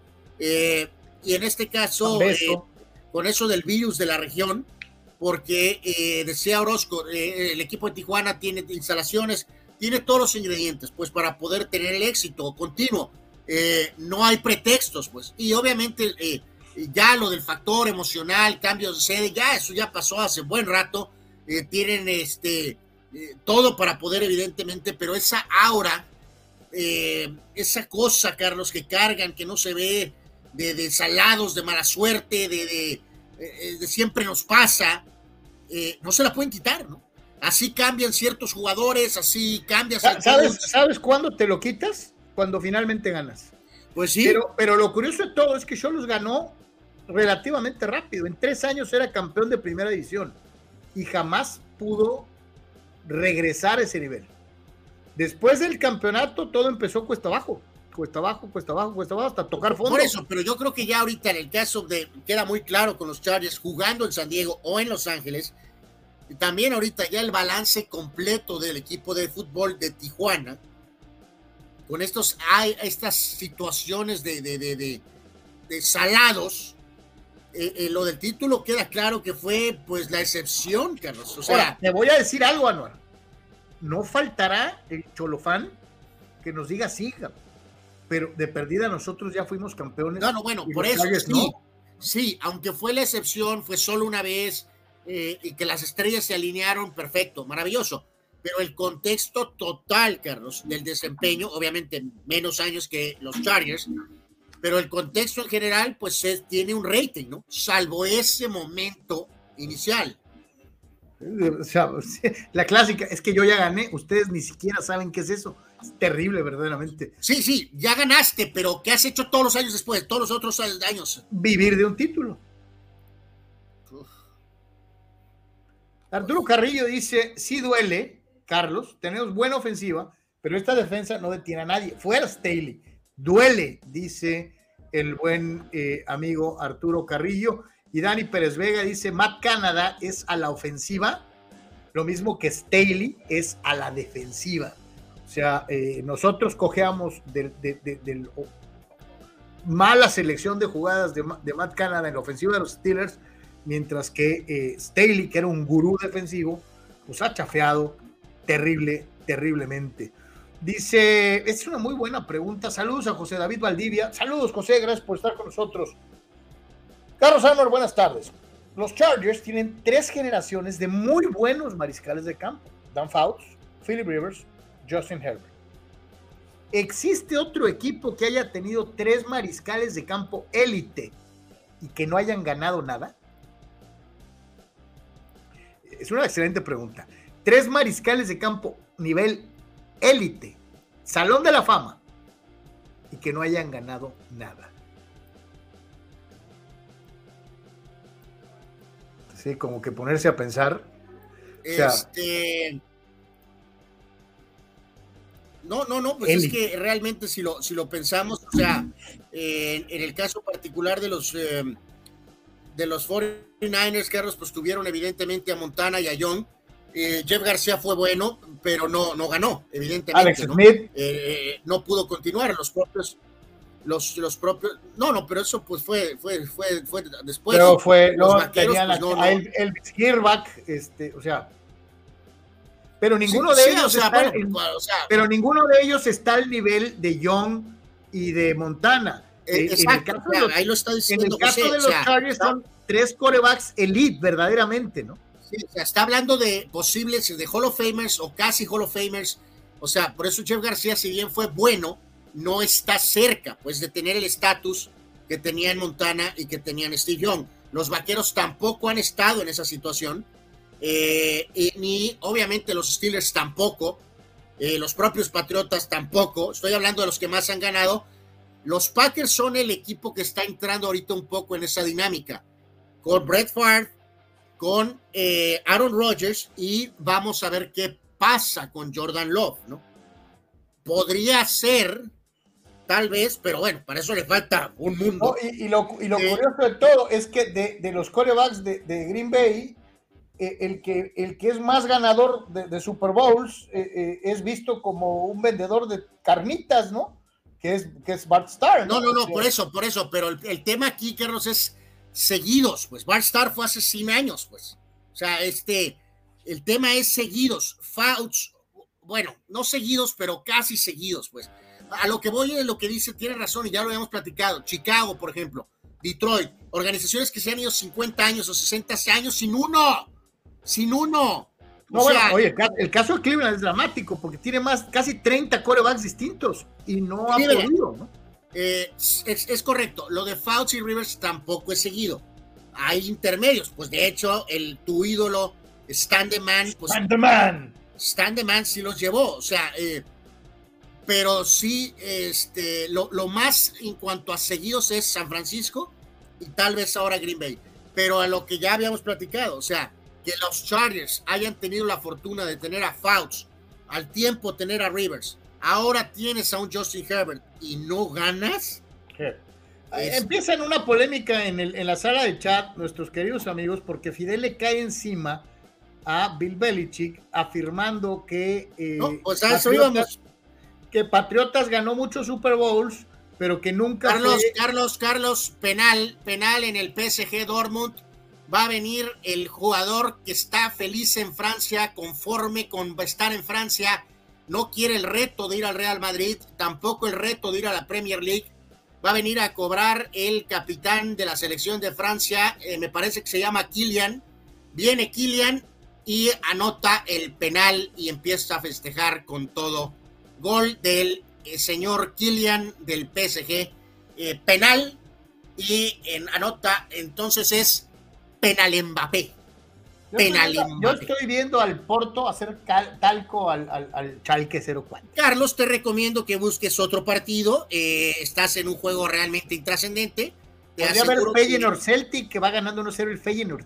Eh, pues sí, pero no hay Jiménez, Carlos. Pues ponle en el City eh, Red Star, ¿no? Ya van 1-1. Estoy viendo al Alacio perder 1-0 con el ATM. Bueno, ya le pusiste a todos los juegos, menos al que te estoy sugiriendo, ¿verdad? Como siempre, Carlos Terco, Carlos Cerrado, Carlos Muralla, queriendo hacer. Estoy viendo el Barcelona 3, Antwerp 0.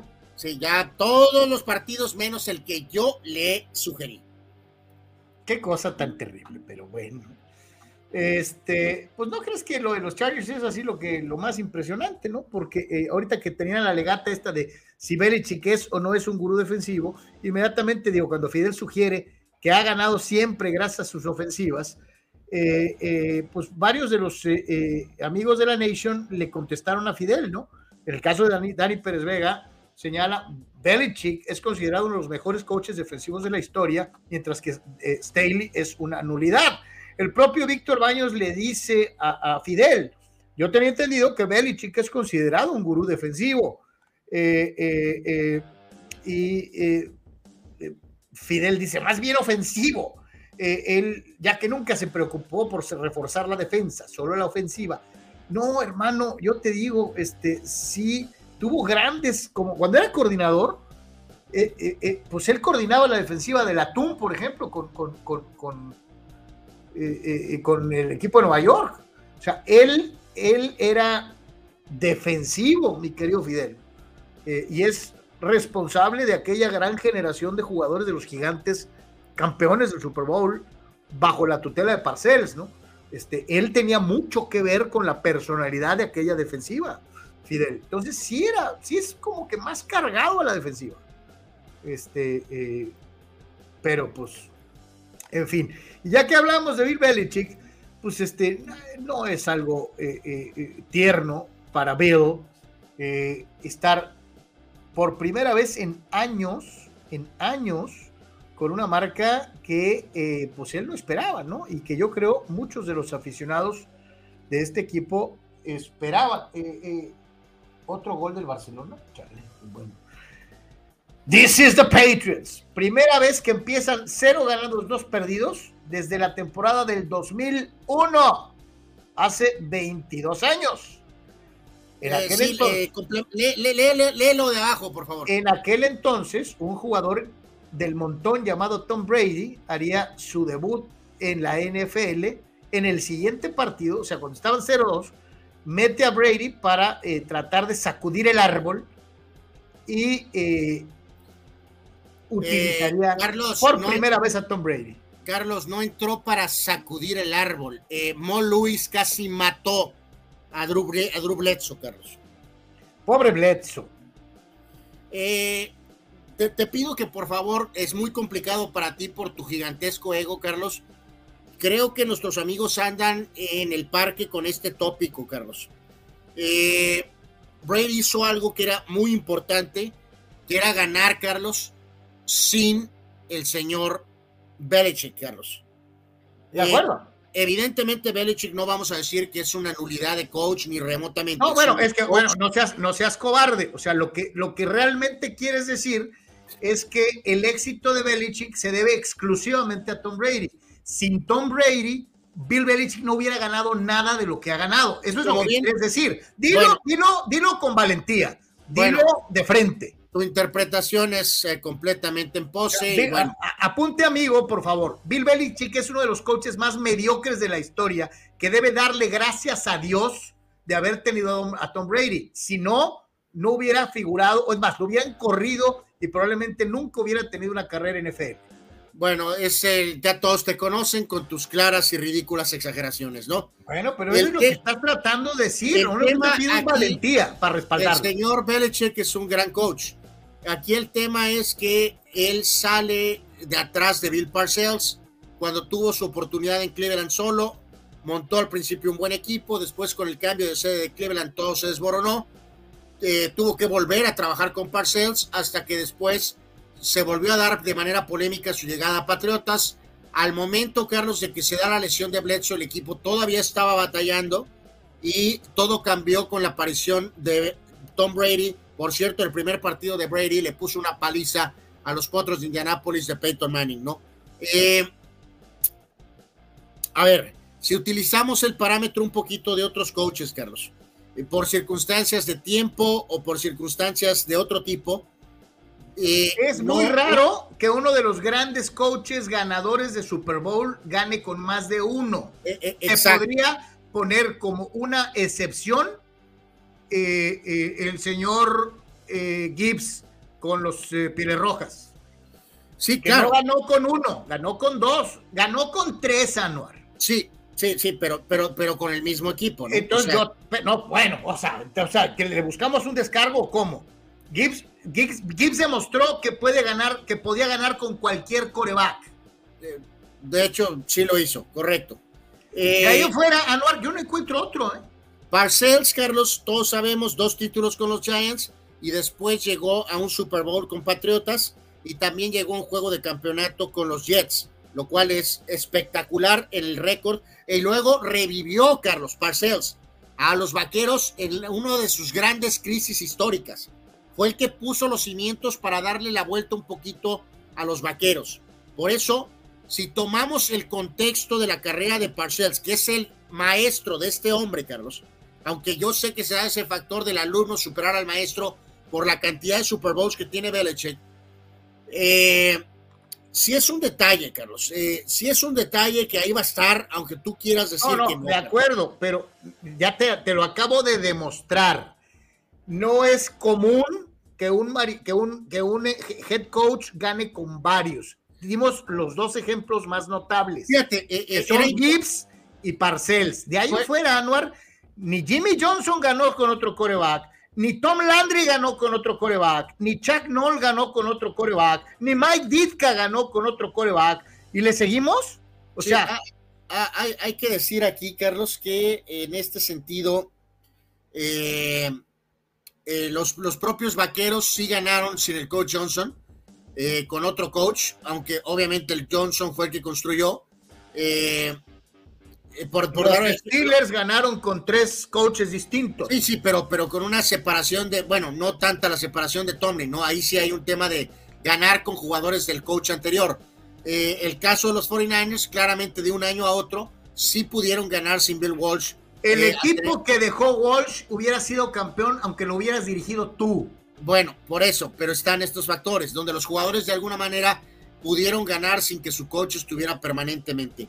Eh, como está el panorama ahorita, se ve muy complejo que Bray Belichick pueda volver a ganar un Super Bowl por el factor de su edad. Es un coach eh, importante, histórico. ¿Tú lo catalogarías como el mejor coach de toda la historia, Carlos? La respuesta es no. Yo, sorry, pero sí, eh, ya te lo dije con todo y que respeto muchísimo a muchos otros, empezando con el coach Lombardi, eh, con el coach Noll, con el coach Landry. Eh, Anuar, creo que sí es el mejor coach de todos los tiempos. Belichick. Sí. Ah, caray. por una, simple, pues por una simple razón, al margen de que tenga el mismo factor común que es el coreback, lo hemos dicho, y aquí tú, cada vez que me has querido eh, eh, decir que Brady es el mejor, por, porque eh, lo hizo en la era de la agencia libre y porque nunca repitió los mismos jugadores, usted diría, entonces, ¿por qué si vale para poner a Brady como GOAT y no valdría el mismo caso para el caso de Belichick. Pues, Belichick pues tuvo 20 años de agencia libre con un montón de jugadores distintos, con tres equipos de Patriotas completamente diferentes uno de otro. La única constante es Tom Brady, ¿no? Totalmente. Bueno, por eso, pero el si otro se lado usa ese si se usa ese pretexto para gotear a Brady, entonces yo pregunto por qué es diferente con Belichick. Bueno, por eso es que entonces no, tú no la puedes tener de los dos lados. Si para ti Belichick es el mejor coach de la historia, Brady tiene que ser el mejor coach de la historia, Carlos. Porque Belichick también perdió los Super Bowls. es, que yo, es que yo fui bien claro en algo y lo he dicho un millón de veces, que ustedes no entiendan españoles es otra cosa. El, el coreback más ganador de Super Bowls es Tom Brady, indiscutiblemente, están los números el mejor coreback a nivel técnico, táctico, liderazgo, en, otra cosa, es, esa es otra cosa. Por eso, entonces, eso también aplica para los coaches, Carlos. Eh, Belichick es el más ganador, pero tú, según tú, otro coach es mejor, ¿no? No, no, porque no necesariamente. Ah, caray, ¿cómo que no, Carlos? ¿Cómo que no? Para ti, entonces, Belichick es el coach más ganador y también el mejor coach con todo lo demás. El factor, el factor Brady es una constante es, eh, por eso ganó los Super Bowls que ganó. Sin embargo, creo que afrontó a nivel cocheo mayores retos que otros grandes de otras épocas, por la misma situación de la agencia libre, por la misma situación de la modificación de planteles en dos décadas. O sea, todo ese tipo, olvídate de Brady, o sea, estoy hablándote de todo lo demás. No, no te puedes olvidar de Brady. Brady es o sea, vuelvo a insistir, olvídate de Brady porque es la única constante. Me, extraña, me, extraña, tu cobarde postura, la verdad. Eh, evidentemente, yo para mí Bill Parcells es mejor coach que Bill Belichick y tiene el récord para probarlo. Campeón, llegó otro Super Bowl con otra organización, casi lleva a los Jets al Super Bowl, revivió a los Vaqueros. Claramente no tiene ni cercanos a los siete Super Bowls de Belichick. Sin embargo, creo que es mejor coach. Aparte era el coach que estaba por encima de Belichick cuando de alguna manera fue Belichick subiendo su carrera. Entonces, eh, en fin, eh, eh, es, un tema que ahí queda. Yo creo que Belichick no va a volver. Es que yo te voy a decir una cosa, nomás te digo esto, son los siete que ganó como head coach, son los seis que ganó como head coach y añádele el, anillo de coordinador de, cuando era coordinador defensivo de los, de los Giants. O sea, Belichick tiene Belichick tiene ocho anillos. No, no, por eso. No, Fue coordinador defensivo de dos equipos campeones en sí, 87 sí, por eso, Carlos, pero tú bien sabes que eh, cuando tienes un puesto inferior realmente es complicado contarlo. Steve Young dice, yo gané el Super Bowl básicamente una vez, pero como suplente y jugando de los 49ers eh, ganó también dos más. pero Steve Young, normalmente Steve Young no es presentado como un tres veces ganador del Super Bowl, es ganado como una vez ganador del Super Bowl, Carlos. De acuerdo, pero en el caso de los coaches no lo puedes poner como, como jugador, porque él tomó decisiones, porque él cambió jugadores. O sea, esos cuentan, Anual. Sí, ¿quién era el jefe? Era, era Parcells, ¿no? De acuerdo, de acuerdo, pero son los Super Bowls, más añádele el cocheo decisivo para esos gigantes. El mismo Lawrence Taylor lo ha dicho públicamente. El atún era Dios pero la defensiva de los gigantes la hizo Belichick. Eh, voy a el juicio de Lawrence Taylor a veces puede ser complicado de, juzgar, ¿no? Santo eh, Dios. hay que. Oye, como el de Marcel Falk el día que te dijo en tu cara que Montana era mejor coreback per se que Brady y te ardió. Sabemos que Marshall Falk tiene una agenda contra Brady por haber perdido un Super Bowl. Todos, tienen agenda, ¿no? este, reafirmarles, Carlos, aquí con el tema de americano, entonces un poquito nada más que eh, se vea el tema de los standings eh, después de las dos jornadas. Ahí está lo que señalábamos, ¿no? En la este, los Vaqueros, Filadelfia y Commanders. Los Commanders están 2 y 0. Y también la mediocre división del sur tiene tres equipos con 2 y 0. Eh, Atlanta, Nueva Orleans y Tampa Bay. la también muy discreta norte de la nacional. Ahí está con Green Bay y Detroit 1 y 1.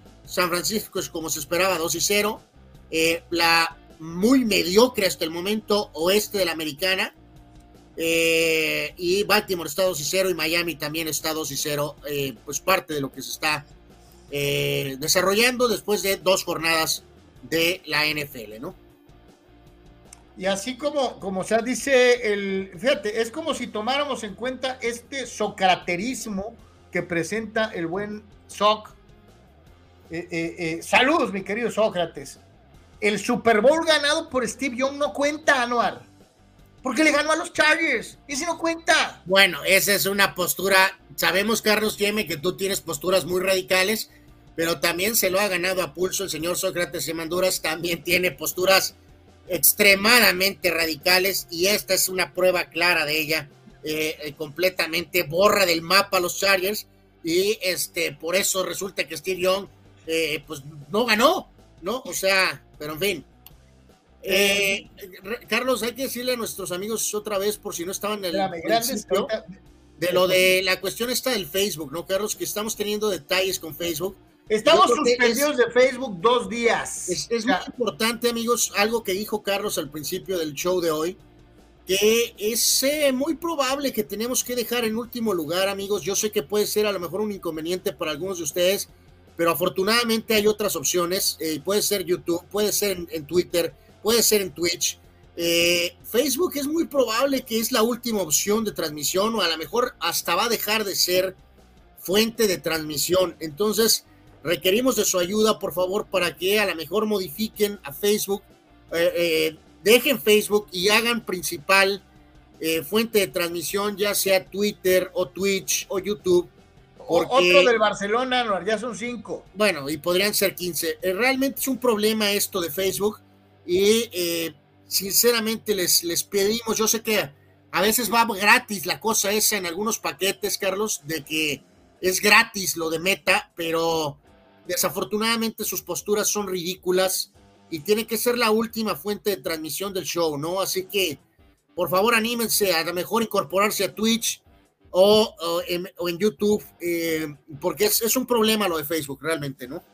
ahí está la, opción, eh, ahí está Twitch, www.twitchtv.deportres, eh, porque de veras, créanme, este, eh, como dirían en mi rancho, ya me están hartando los de Meta Facebook y esas ondas. Eh, el señor Ortiz preguntaba de esto de Telegram, Carlos, pero creo que estamos todavía en alguna otra opción antes de ello, ¿no? Me parece. Eh.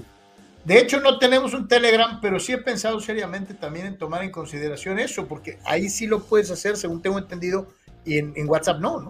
O sea, eh, podría ser muy fácil, por ejemplo, transmitir por WhatsApp, pero no se puede hacer. Creo que en Telegram sí se puede. No, no, y aparte, pues vamos, todo eso es de la eh, red de Meta, Carlos, ¿no? El propio WhatsApp, eh, Instagram, me refiero, aunque no sean fuentes de transmisión así, pero todo eso está dentro de la red de Meta y lo que no queremos es estar probablemente cerca de Meta, ¿no? Hoy ha sido una, un martes, prácticamente un martes NFL y le seguimos porque eh, pues este está muy, muy interesante. ve usted organizaciones que han tenido por tradición a grandes corners eh, de todos los tiempos, ¿no? Eh, eh, y aquí ah, vemos varios nombres verdaderamente extraordinarios, ¿no? dentro de lo que es esta lista, y aparte los que, los que no ponen, ¿no? O sea, pero sí. Pues, lamentablemente, este gráfico, Carlos, también cae en esta cuestión moderna, ¿no? Podemos debatir a lo mejor el orden de los primeros dos o tres. yo comparto, por supuesto, que Dion Sanders sí es el mejor esquinero de todos los tiempos eh, lamentablemente ponen a este jugador moderno, Darrell Rivas, tercero, Carlos. Y, yo reitero, de jugador más cercano, me quedaría con Champ Bailey o con Aeneas Williams o incluso Tylo por encima de Darrell Rivas, ¿no? Pero la prensa. el vato que hace el, el, el, el, gráfico en letras chiquitas, abajo del título, dice: Estas no son mis elecciones, así que no se enojen.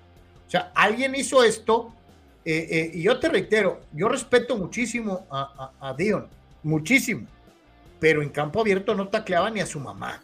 Eh, no necesitaba, Carlos, su función principal la realizaba la persona. Se le abría la cajuela para taclear en campo abierto. Eran business decisions, Carlos.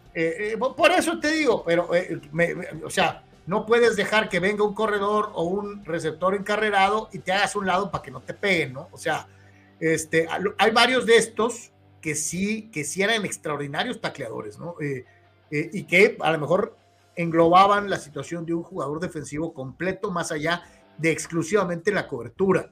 Yo estoy de acuerdo contigo que Darrell Revis no merecería estar en top 3, pero ni Rivas, por cierto, es el jugador de la foto, ¿no? Sí. Eh, tienen gente de muy, muy atrás, como es Nitro Lane, que creo que es merecido que esté en la lista, por supuesto.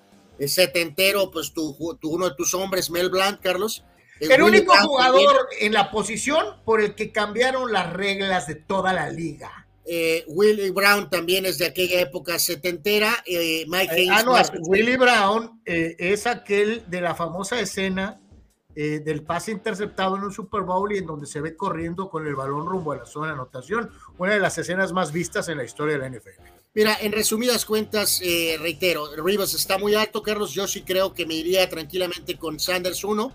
Voy con Rod Woodson también 2. A Rod Woodson darle crédito que como su carrera avanzó y después de una lesión hizo una transición maravillosa, jugar safety también a un altísimo nivel. Eh, y me iría con Mel Blunt tercero. Ese sería mi oro, plata y bronce en cuanto Ahora, ¿no se te hace medio injusto que no pelen a Mr. Goma eh, eh, Lester Hayes? Bueno, creo que tú lo dices, Carlos. Creo que a Lester Hayes, aquel legendario número 37 de los Raiders, pues el legado de tener pegamento, Carlos, le pega un poco, Carlos. Oye, y ponen a Mike Haynes con los Patriotas cuando también tuvo extraordinarias actuaciones y Super Bowls con los Raiders. Para mí es más Raider que Patriota. A ver, fíjate, quiero, déjame recordar el ratio eh, de partidos. Eh, eh, obviamente jugó más con Patriotas, creo. Este, sí, pero ganó más con los Raiders. Este, pero me imagino que lo están poniendo por el número de juegos, ¿no? Eh, de alguna manera, que es un, un principal criterio para dictaminar un poco qué onda con un jugador y con qué organización está un poquito más, este, no, fíjate, eh, eh, es curioso, vaya, eso es, parece Kobe con 10 años con el número 8 y 10 años con el número 24. El gran Mike Haynes, Carlos, jugó 7 temporadas con Patriotas y ganó, y jugó 7 temporadas con los Raiders, ¿no? A mí, se me, hace más, a mí se me hace más Raider, Anuar, que Patriota. Y su, su, campeonato sí lo gana, por supuesto, con los Raiders, pero jugó siete años con Patriotas, 90 partidos, jugó con Raiders siete años y 87 partidos. Eso es paridad. Y, recordar que en pareja, esos dos eran terroríficos. Hayes y, y Hayes juntos eran uno de los pares de corners más brutales. Por eso, Carlos, pero estarás de acuerdo que el legado años después de Hayes es un poco golpeado por esa reputación de tener pegamento en todo el cuerpo hasta el Es algo similar a lo de los famosos esteroides. En aquel tiempo no estaba prohibido hacerlo, Anuar. Oye, Carlos, pero todavía lo de los anabólicos es supuestamente un poco privado, Carlos. En aquel momento era, sí, no era penalizado, pero es asquerosamente público, Carlos, por Dios. Sí, eso, se ponían, eh, eh, eh, era una masa, una masa asquerosa, Lester Hayes, con pegamento en todo el cuerpo, en el casco, en, en, en, en, la espalda, en las nachas, este, tenía pegamento por todos lados, Lester Hayes. De hecho, también le pegó en el legado, Carlos, al receptor de ese mismo equipo, Fred Biletnikov gran jugador, legendario receptor, pero también él utilizaba esta práctica del pegamento. Y como han ido avanzando los años y los años y los años, eh, ha sido un pequeño detalle que ha el pegado un poquito al legado de estos jugadores. Pues yo te digo, como dicen por ahí, si no está prohibido, está permitido. Entonces, este sí se me hace como que muy injusto. Para unos sí y para otros no. Pero, en fin, eh, ¿hay algún nombre que piensas que haya sido dejado fuera de, de esta de esta lista? Sabes, eh, a tope de cabeza eh, necesitaría echarle un poquito más de coco, pero porque ya, ya me falla el, floppy. Pero en este caso hay un jugador que creo que debería estar absolutamente por encima de Tylo o del propio Aeneas Williams. ¿Te acuerdas, por supuesto, del legendario Darrell Green, Carlos? El gran esquinero de Washington. Washington, sí. Sí, sí, claro. Eh, es un hombre que creo que debería estar con los ojos cerrados, ¿no? Sí, sí, hay, hay, eh, digo, obviamente, en algún momento, eh, eh, digo, podría pensar en, híjole, estás tratando de hacer memoria de algún vaquero de Dallas. No, es que, o sea, hay algunas opciones buenas, Carlos, pero, pero no, no, no con el, gran alcance o estatus de estar en este top ten histórico, ¿no? fíjate, ahorita me pusiste a pensar también, ¿quiénes eran los corners de aquella brutal defensiva de Chicago o de la defensiva de los gigantes de Nueva York. Eh, eh, eh, bueno, es que es curioso, es que aquí esas posiciones eran un poquito de las que tenían menos reconocimiento. Sí, tenías tan, tan buenos linebackers o linieros defensivos que probablemente el perímetro quedaba hecho a un lado, ¿no? Pero no quiere decir que no hayan sido buenos. ahorita, Chicago es un gran ejemplo de eso, porque todos recordamos a, la línea defensiva, a Dan refrigerador, a Richard Dent, a, Richard Dent, Dan Hampton, a Steve McCain y a Red Terry. Los apoyadores de Wilbur Barcelona de Mexico Day. Y el jugador más destacado del perímetro era el safety, era Gary Pence. Pero si te preguntas los nombres los dos corners y el otro safety, ahí es donde viene el detalle, de, de alguna manera. O sea, Sí, o sea, grandes jugadores, pero nunca, pero los otros eran tan inmensos en sus compañeros que nunca adquirieron el reconocimiento público, ¿no? Eh, dice nuestro buen amigo Víctor Leiva, TJ Watt es más determinante que Bosa, se tenía que decir y se dijo, es que no está ni cerca, Víctor. Aunque dos que tres Chargers. Eh, eh, espérame, Víctor, Víctor, Víctor, ¿de qué, de qué está, está hablando del Bosa, creo, Víctor. A ver, acláranos, por favor. Creo que está hablando del Bosa de los Chargers, Carlos. Y el Bosa de los Chargers ni cuenta. En todo caso, si me dices el Bosa de San Francisco. Que también, pero bueno. Hay que aclarar qué Bosa es. No, no, de los Chargers, no, o, sea, o sea, ni cerca. Fíjate lo que es Chava Sala, Charles Woodson. Eh, eh, eh, vaya, Chava, muy bien. Perfecto, chava. Por supuesto, Charles Woodson tendría que estar en esta lista. Y dice Abraham, ¿no? Eric Davis, Merton Hanks, brutales en los Niners de Steve Young, ¿no? A mí, a mí me gustaba mucho Merton Hanks. Pero ¿eh? hay que recordar, Abraham, eh, Merton Hanks era safety. Sí empezó como esquinero, pero en ese equipo jugaba de safety, no jugaba de corner. Anuar, otro. No, bueno, es que si quisieran hubieran metido 15 goles, Carlos. Es asqueroso, Anuar. Y eso que eh, en, la Champions, eh, en la Champions, el gran nivel de, juego, eh, son partidos. el Barcelona está abusando del Antwerp de Bélgica, ¿no? Este, que es 5-0, ¿no? Va el partido, ¿no? sí, 5 y les acaban de anular el sexto. Pero todos los juegos de la Champions son en la Champions muy parejos. o sea, no es cierto. sabemos que eso no es verdad, sobre todo en los últimos años. Esto es una realidad, hay que pues chiquito, chiquito. Em, Vamos, antes de irnos a la pausa. A, lo que decía Víctor, o sea, tiene toda la razón. Es mucho más el impacto de Watt que el del Bosa, incluso el de San Francisco, ¿no? Eh, eh, y, no lo pelan, ¿no? Pero bueno, en fin.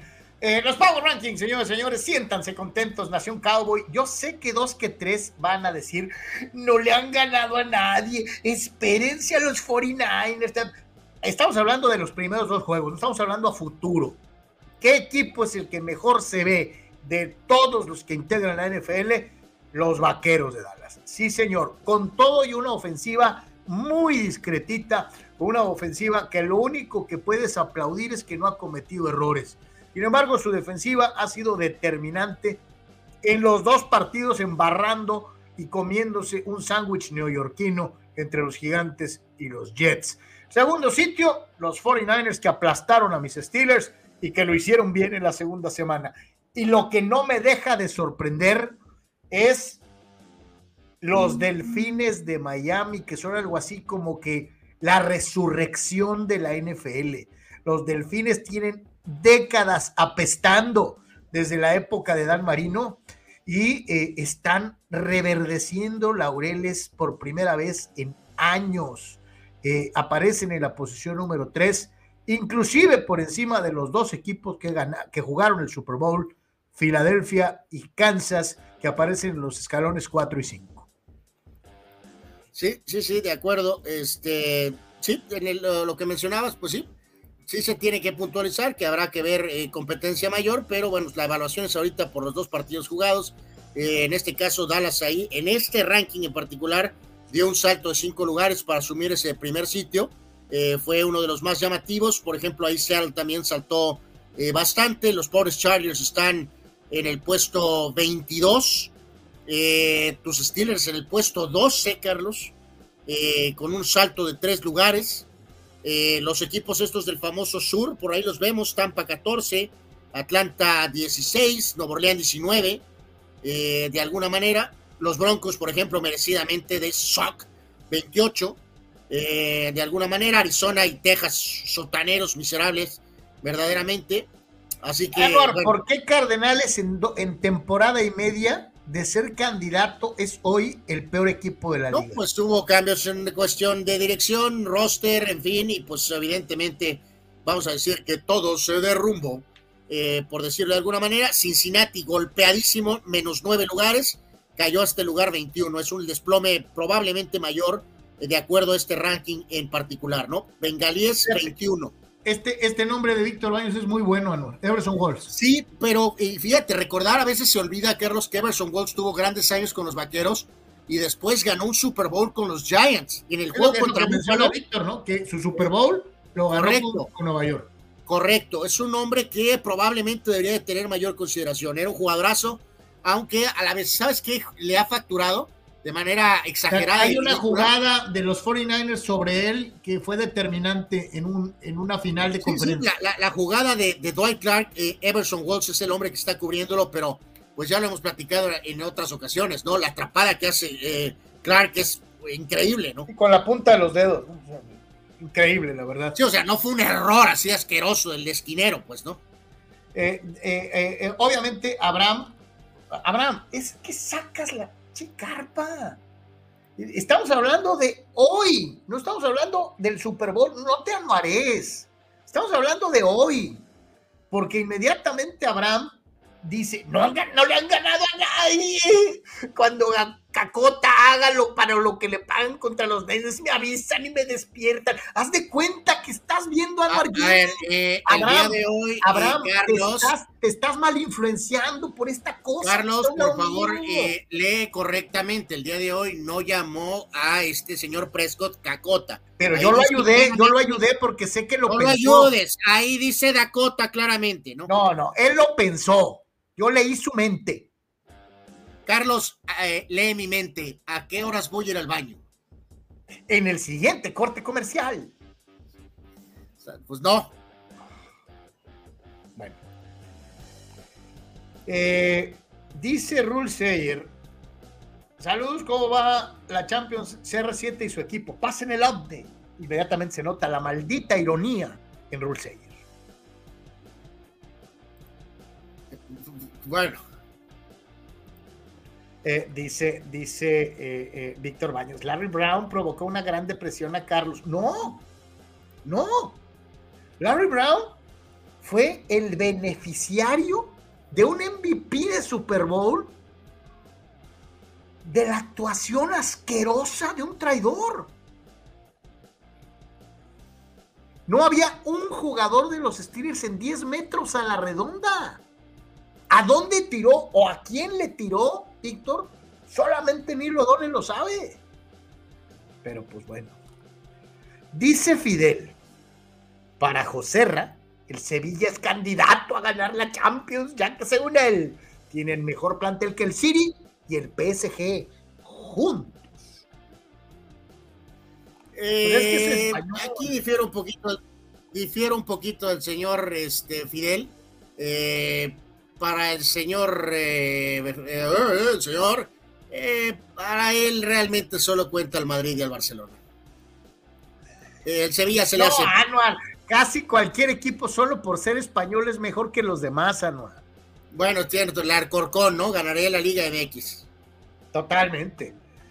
Vámonos con el fútbol americano colegial antes de la pausa, señores y señores. Y ya veíamos ayer más o menos cómo se daban las cosas en los acomodos eh, eh, entre los top 25 y las grandes madrinas, como esa de 91 a 0, no me acuerdo cuánto era. Este, pero pues hoy ya como que se empiezan a dar algunos otros eh, comentarios y reacomodos, sobre todo en relación al equipo que dirige Dion Sanders, ¿no? No, más que nada aquí fue la increíble atención, Carlos, que está generando. ya decíamos que vienen juegos muy difíciles contra Oregon, contra USC, pero por lo pronto vaya que ha llegado a llamar la atención el gran Dion Sanders como coach, eh, con una audiencia espectacular. Eh, básicamente. Oye, a ver, aquí te voy a preguntar. ¿es realmente Coach Prime? ¿O es que la verdad el hijo es un fenómeno? No, no, no, es primero el hijo y lo ha reafirmado que el chaval sí parece que es de verdad, Carlos. O sea, primero el coach, su trabajo, su fama, su forma, atender a todos los medios, estar en todos lados y realmente que revivir. O sea, ha vuelto a renacer literalmente el programa de Colorado, ¿no? Ya veremos a ver qué pasa en los siguientes juegos que van a ser más complicados. La ausencia de Hunter, este muchacho que jugaba en ofensiva y defensiva, pero por lo pronto ha sido una revolución. Reitero, eh, quinto juego con el mejor rating de ESPN de algún juego. Ah, hubo ratos en el Sabadaba Deportivo de este pasado fin de semana en donde con UFC, Box, Liga Muy X, eh, eh, y, y, ¿qué, más había? Bueno, había otro y recordar, Carlos, estás hablando de que el juego de la Liga MX era el clásico, no era Querétaro contra, eh, contra Juárez. Yo, estaba, yo estaba viendo Colorado contra Colorado State. Y, hay, que recordar, Carlos, que este juego se jugó en tiempo de la montaña, que es una hora de diferencia con nosotros en este momento, pero en cuestión de tiempos de la costa este, estaba, el juego terminó a la una y media, dos de la mañana, y sin embargo tuvo este, esta marca de ratings, o sea, lo que habla qué nivel de atención estaba teniendo. Oye, pero es que la verdad, lo platicamos en la reseña del juego, ¿no? Este, eh, estuvo buenísimo. Sí, sí, fue un gran partido, y con todo el hype del duelo contra el coach rival, y esto y que el otro, este, pues bueno, evidentemente hasta el momento, insisto, ha sido eh, pues una cosa que eh, ayer o anterior otra vez ratificó, estaba en el programa de 60 minutos, en sí, está en todos lados, Carlos, auténticamente. No, te iba a decir, tiene un par de comerciales en NFL Network. comerciales. Eh, muy divertidos, este, este, en fin. así que pues ahí está, señores y señores, un poquito de todo para todos y cada uno de ustedes dentro de lo que es martes NFL, un montón de notas relacionadas al fútbol americano profesional. Y de hecho, pues más o menos así va a estar el panorama eh, en las siguientes semanas. El martes después del Monday Night, pues es un día de profunda NFL, muy con casi, casi con toda seguridad, ¿no? Vamos a la pausa, señores. Tenemos mucho más. No se vaya. Regresamos.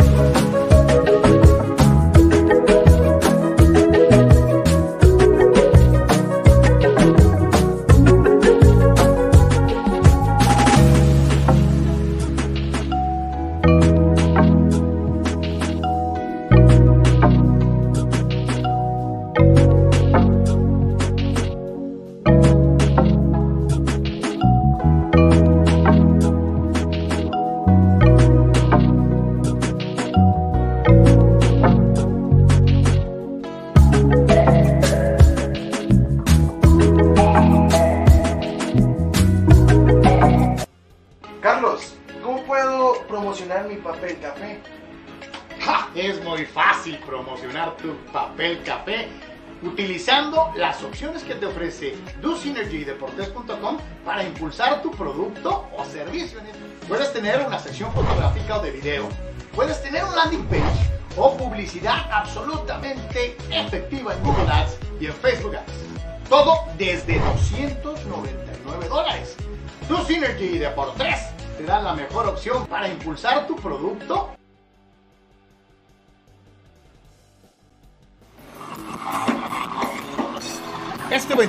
septiembre tu ayuda puede ser la diferencia.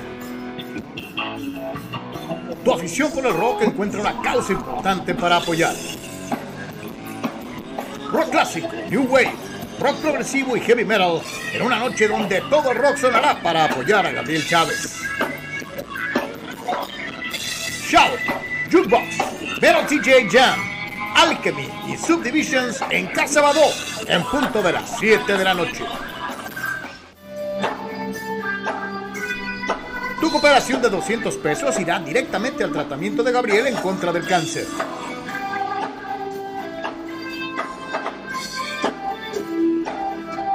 Ayúdanos a ayudar y vivamos juntos una gran noche de rock.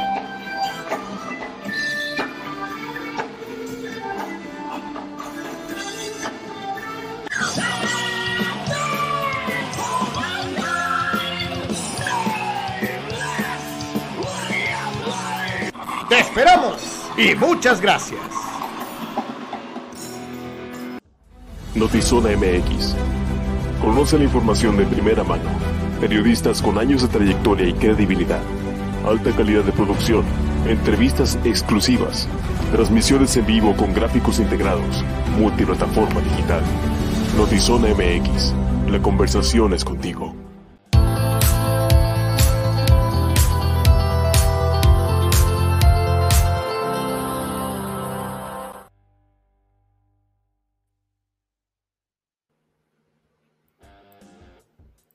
Estamos de regreso con todos ustedes. Gracias por continuar en Deportes. Siguen eh, sus comentarios. Vamos a otro deporte. Después de un buen rato de fútbol americano profesional, nos vamos nada menos y nada más que con esta lista, la famosa lista de los atletas mejor pagados de acuerdo a eh, las diferentes especialidades en las que se desempeñan. Normalmente esta lista la hace eh, la prestigiada eh, publicación dedicada a aspectos económicos Forbes.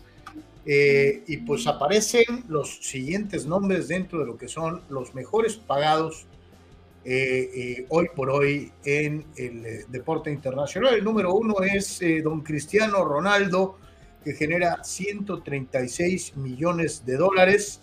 El segundo lugar es para el estrella del Inter de Miami, Leo Messi, con 130 millones de dólares. Y el tercer lugar, aunque le arda a muchos de los especialistas del deporte estadounidense, es también un futbolista, eh, el, subcampeón del mundo, Kylian Mbappé, de apenas 24 años de edad, con 120 millones de dólares. Ahí aparece finalmente en la posición número 4 el primer atleta eh, de una liga estadounidense, en este caso de la NBA, que sería LeBron James con 119.5 millones de dólares, y un mexicano, sí, un mexicano, amado, odiado, criticado, sea lo que sea, un boxeador, Saúl El Canelo Álvarez, en el quinto sitio con 110 millones de dólares. Digo, ahí de destacar, por supuesto, Carlos, los dos movimientos de las grandes leyendas del fútbol a diferentes eh, eh, lugares. Eh, el tema de Cristiano rumbo a Arabia y Messi a los Estados Unidos. Mbappé con su muy particular contrato. Eh, obviamente Lebron en tope de la NBA. Todo el crédito al Canelo por estar ahí. Y el caso particular de los dos jugadores de golf, Carlos, por el tema del famoso pacto saudí, ¿no? Eh, Dustin Johnson y Phil Mickelson al haber firmado con el Live Golf, ¿no? Por eso aparecen literalmente en esta lista. Dustin Johnson sí está en el prime de su carrera, Phil Mickelson no. Sin embargo, eh, tiene ese ingreso brutal. Curry, Durant y curioso, Federer prácticamente retirado un año, pero todavía en el aspecto de convenios y situaciones alcanza a ser eh, esta lista eh, en el periodo prácticamente de 22, pero más 23. Eh, así que ahí están los mejores pagados de alguna forma, ¿no? Y digo, ahí está con claridad, ¿no? Son chutaleros, los, los, los, los mejor pagados eh, en el mundo hoy por hoy son chutaleros. Eh, obviamente habrá algunos que dirán, oh, bueno, pues es que son contrataciones de Estado, porque prácticamente pues, son los países los que le pagan este, a, a, a, los futbolistas, en este caso eh, eh, a Cristiano, pero pues no necesariamente, ¿no? Los, los famosos. No, no, pues, eh, Carlos, el, toda la MLS realmente puso una cosa especial para Leo Messi, y en el caso de acá, pues sí, Qatar le paga técnicamente a Mbappé y Arabia le paga a Cristiano, o sea, pues bueno, pues cada quien agarra su sitio de donde corresponda, ¿no? Oye, ¿de dónde viene el dinero? Me vale, ¿no? Este, eh, eh, lo importante es que me paguen y ahí están. Un día como hoy, un día como hoy, señores, señores, 19 de septiembre. Eh, gracias a Dios, nada se ha movido, Anual. Afortunadamente. se ha movido. Por ahora, todo, a menos mal que no se ha movido nada. es un día que nunca se nos va a olvidar a muchos. Este, hasta hoy, hasta este momento, nada se ha movido. Eh, bueno, primero que nada, con el un día como hoy, las personalidades que cumplen años, que nacieron el día de hoy, 19 de septiembre, don Germán Valdés Tintán, esta es su fecha de nacimiento, hace relativamente poco tiempo hacíamos mención de su eh, fecha de fallecimiento. Eh, pues, bueno, toda una leyenda Tintán, ¿no? No, carnal, este, digo, aparte, digo, hay que dejarlo bien claro, no nomás era comediante, era compositor, bailaba, cantaba, este, eh, era, un, era un tipo muy, muy especial. Eh, eh, Germán Genaro, escuche usted, esto es neta, no estoy inventando. Germán Genaro Cipriano Gómez Valdés de Castillo. Ese es el nombre completo de Tintán. habrá muchos que no lo conocían más que como Germán Valdés. No, mijos, se llamaba Germán Genaro Cipriano Gómez Valdés de Castillo. Ahí está eh, el famoso corredor Emil Satopek, eh, muévete tantito, carnal, por favor. Eh, pues es que no me moví, eh, no me moví, pero bueno. Emil Satopek, cuatro medallas olímpicas de oro en atletismo, nació en esta fecha en el 22, falleció en el 2000. El Conocido como la locomotora checa, un día en, en, plenos Juegos Olímpicos, después de haber ganado todas las pruebas de eh, medio fondo en los que había participado, el director de la delegación llegó y le dijo, Emil, se lesionó el que va a correr la maratón. Eh, ¿Le entras? Después de haber corrido los 10 mil metros un día antes. Y, le, y, Chatopé dijo, nunca, había, nunca he corrido un maratón. Le dijo, tú éntrale. Anuar ganó la maratón e impuso el récord mundial. Sí, no, uno de esos corredores de una mentalidad eh, absoluta y total, ¿no? Tremenda leyenda, Emil Satopek, él, reiteramos, eh, su momento de esplendor olímpico entre 48 y 52, nació en el 22 y falleció en el 2000.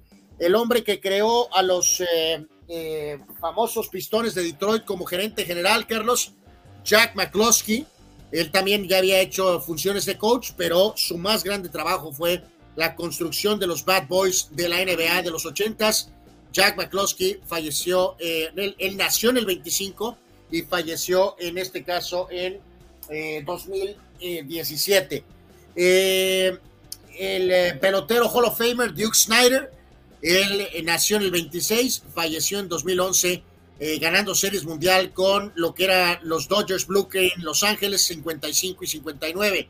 Ah, este es un hombre que recordamos con gran afecto, Carlos, amigos el señor Adam West, el famoso Batman de la serie de los 60 eh, eh, eh, mucha gente le tira calabaza que porque el, approach de West en la serie de los 60 era muy campi, muy, muy así como muy cursi, que no era el verdadero Batman, será el sereno Anwar. fue una, en su primera temporada fue un impacto global, fue una serie de altísimo éxito, que revivió al personaje, que de hecho salva económicamente a DC Comics con el pago de derechos por parte de la serie. Y años después, pues ya vendría pues la, la, la, reactivación del personaje oscuro, etcétera, que, que conocimos con el Batman de Tim Burton. Eh, eh, eh, pero, pero fue importantísimo para la supervivencia de DC Comics anual, el Batman de Adam West. Sí, totalmente una leyenda, Adam West. Vamos a decir que a él y a su compañero Burt Ward les fue muy bien en aquella época. muy bien. En todos los sentidos. Eh, siempre será recordado el gran Adam West, ese personaje de Batman de los 60. Nació en el 28, en esta fecha, y falleció en 2017, reiteramos. El que fue el hombre eh, al frente, Carlos, de los Beatles, el señor Brian Epstein.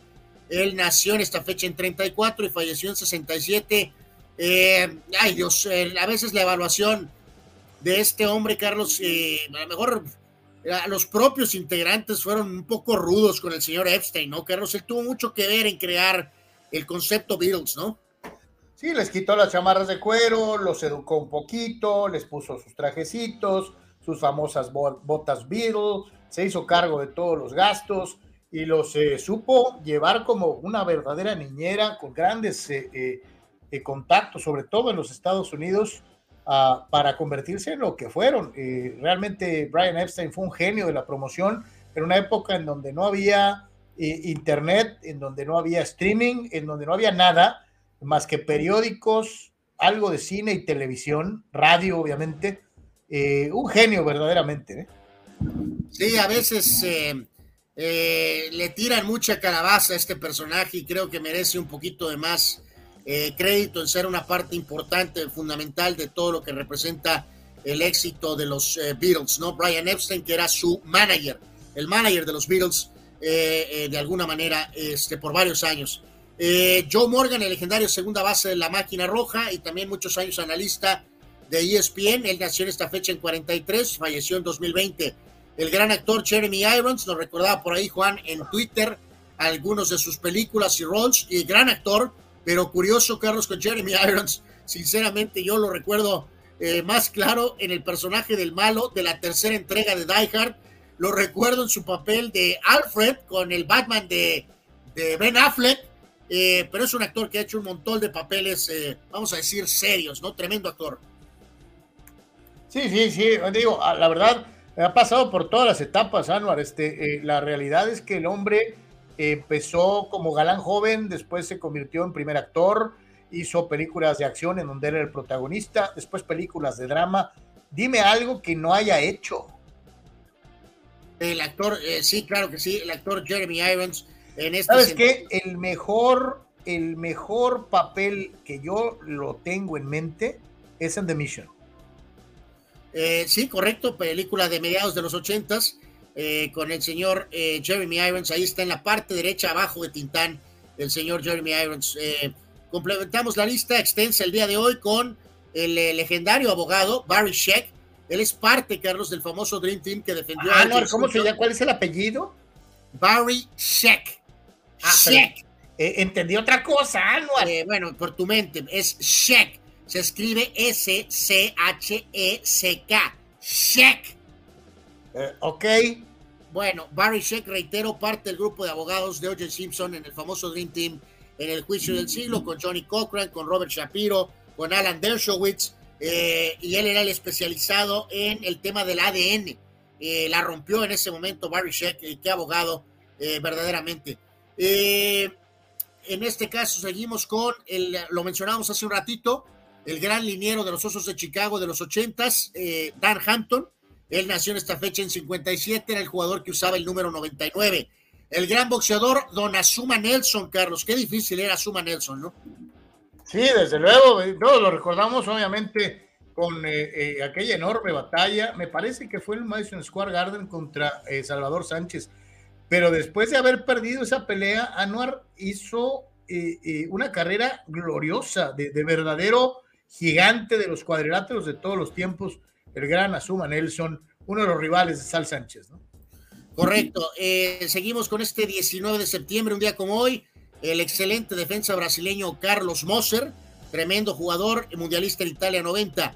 El gran Randy Myers, tremendo cerrador en grandes ligas con los padres, con los rojos, con los Mets. Eh, Randy Myers. Era, era parte de los Bad Boys. De los Nasty Boys. De los Nasty Boys correcto con eh, Norm Charlton y con Rob Dibble en el título de los Rojos del 90. Portero sobrevalorado, parte de estos guardametas ingleses, Carlos, David Seaman, ¿no? El hombre que se tragó aquel gol de Ronaldinho en la Copa del 2002. Eh, buen arquero, pero muy, muy sobrevalorado, David Seaman. Eh, hoy es cumpleaños del gran Jim Abbott, aquel pitcher que lanzaba sin una mano, que tuvo aquellos momentos con los Angels, con los Yankees, Jim Abbott, todo un ejemplo de superación. Él nació en esta fecha en 67. Otro boxeador complicado, Carlos Costa Sioux, en el 69. Él lo recordamos ligado a la parte final de la leyenda, ¿no? Eh, sí, una, la, tal vez la, derrota más humillante de Julio César Chávez en la historia, ¿no? O sea, eh, de hecho le tuvo piedad Costa Sioux a Julio César Chávez. Esa es la realidad de las cosas. Otro gran delantero brasileño que como había tantos, pues era un problema abrirse camino en el contexto de la selección de Brasil. Fíjate, ¿te acuerdas, Carlos, de aquel jugador Elber con el Bayern Múnich? Ayer mencionábamos a Yardel con el Porto. Sonny Anderson es otro de esos delanteros noventeros, pero había, estaban Careca, estaba Romario, estaba Bebeto, entonces, pues no había dónde, literalmente, ¿no? Eh, pero estos son varios jugadores brasileños que tuvieron excelentes carreras, pero no al grado de alcanzar la titularidad con Brasil, que era muy complicado. Eh, buen piloto brasileño, Cristiano Damata, nació en 73. La modelo sueca Victoria Selted, nació en 74. Buen jugador NBA con varios equipos, sólido defensivamente, Raja Bell, nació en 76. Él era uno de esos eh, supuestos Kobe Stoppers. Eh, Rick Di Pietro, buen portero en el hockey de los Estados Unidos, en la NHL, nació en 81. El Pleititos Ángel Reina, nació en esta fecha en 84. Uy, de la vieja guardia Cholos Quintle, lateral derecho, Orlando Rincón. Uf, no sé si algunos se acuerdan de él. Eh, pateador en la NFL con Kansas, Titanes, muchos años, Ryan Sukop, nació en 86. 86 también, el ex delantero de Pumas y León, Martín Bravo. Darwin Quintero, delantero con Santos y América, nació el en científico del gol, Anuar. El que científico. literalmente desapareció de la, ser científico, Carlos, eh, cuando se fue a la MLS, ¿no? Totalmente. Eh, buen receptor con varios equipos en la NFL, Kenny Britt, nació en 88. Tremendo pelotero con Houston, Toronto, George Springer, jardinero, nació en 89. Buen esquinero en la NFL con Patriotas y otros equipos, Stephen Gilmore, nació en 90. CJ McCollum, buen guardia con Portland, con el equipo de Pelícanos, nació en 91. Y cierran la lista Diego Reyes, defensa mexicano de América y Tigres, nació en 92. Y el gran movedor de la NBA de Atlanta, Trey Young, nació en 98. Esa es la larga lista de este 19 de septiembre. Esos son los cumpleaños. Vámonos a sucesos y decesos. Un día como hoy en Deportes. Eh, pues eh, rapidito en la moto de Tatís, vamos por orden. Fallecimientos, Jake Lamota. Eh, falleció en esta fecha en 2017. Ya hemos platicado, Carlos, por su historia eh, llevada al cine de manera magistral en la película de Raging Bull y con la gran actuación de Robert De Niro. La Mota falleció en 2017 a los 95 años. Sí, sí, la verdad era uno de esos eh, eh, tirapiedras. No era así que un dechado, un dechado técnico y nada, pero unas valentías, unas polainas impresionantes. Le tocó una época muy, muy peleada eh, en la división de peso ligero, si no me equivoco. la verdad, eh, la película lo, me, lo, encumbró, le tocó darse tiros extraordinarios contra Sugar Ray Robinson, contra eh, Tommy Bell, por citar solamente algún par, un, peleador de esos muy, muy atractivos porque nunca se rendía. Absolutamente. En esta fecha, en 1926, era la apertura del Estadio San Siro en Milán, obviamente la casa del Inter y también del propio AC Milán. En el 47 era nombrado novato del año Jackie Robinson en 73, o sea, hace 50 años, la Liga Nacional se rehusaba a permitir que los padres de San Diego se movieran a Washington, Carlos. Se salvaron. Se salvaron. Si no, ahorita no habría Juan Soto. Eh, no, ahorita no habría ni Chargers ni padres. Probablemente. Eh, es una fecha terrible, como ya Carlos mencionaba, es la cuestión de los sismos principalmente del 85, también de lo, lo del 2017, eh, y que incluso hace un año, Carlos, hace un año donde otra vez ligeramente se movió, una cosa eh, que no tiene explicación, ¿no? Los sismos del 19 de septiembre, eh, todos recordamos eso, Carlos, ya hemos contado la historia, a ti y a mí nos tocó en Guadalajara, en un quinto piso, y se sintió, pues algo que no hemos sentido, yo creo, eh, similar, Carlos. No, no, no, no, no, un día increíble, eh, eh, difícil. A mí me tocó estar en la Ciudad de México al día siguiente, ¿no? o sea, una cosa terrible. Totalmente, aparentemente y afortunadamente el día de hoy todo está bien. En esta fecha, en 88, Greg Luganis, el gran clavadista norteamericano, se pegaba en el trampolín de tres metros en la ronda de calificación, pero eventualmente lograría la medalla de oro, una gran hazaña por parte de Greg Luganis el mejor clavadista de todos los tiempos. en esta fecha, en 1990, el debut de la icónica película de Martin Scorsese, Buenos Muchachos, Goodfellas, con Robert De Niro, Joe Pesci, Ray Liotta, un clásico en toda la extensión de la palabra. Si no la han visto, alta recomendación, Goodfellas. En esta fecha, en 93, Tom Glavine ganaba 20 partidos por tercer año consecutivo. En 94 era el debut de la icónica serie de médicos en Estados Unidos, ER, con George Clooney, una probablemente el top 3 de series de medicina en la Unión Americana. En 95, Ken Caminiti eh, conectaba bombazos, Carlos, eh, con los padres eh, por ambos lados del plato en, una situación de hacerlo durante tres de cuatro partidos. Caminiti en fuego auténticamente en ese momento con los padres. En 99, Lindsay Davenport llevaba a Estados Unidos a ganar la Copa Federación, la Copa Davis de Damas, venciendo a Rusia. Ken Griffey conectaba su home run 400 en el año 2000 jugando para los Rojos. 2004, Jerry Rice terminaba su racha de partidos consecutivos con por lo menos una recepción, jugando para Oakland en un partido que perdieron ante Buffalo en 2004, reitero, y 2011, Ashton Kutcher entraba a la famosa serie de Two and a Half Men, reemplazando al polémico Charlie Sheen. Ahí están algunos de los hechos de este 19 de septiembre. Oye, que por cierto nunca le fue tan bien como a Sheen. Ah, esta es eh, buena, eh, Carlos, también, fíjate, de John Carney, ¿no? Que conectaba seis goles de campo en una victoria sobre Houston, aquel gran pateador, récord consecutivo de goles de campos eh, realizados también se hizo en esta fecha de 19 de septiembre. Tito no se mide. ¿Cómo no se llevaron a los padres 50 años de puras vergüenzas? Bueno, bueno, tuvieron dos series mundiales en 84 y 98.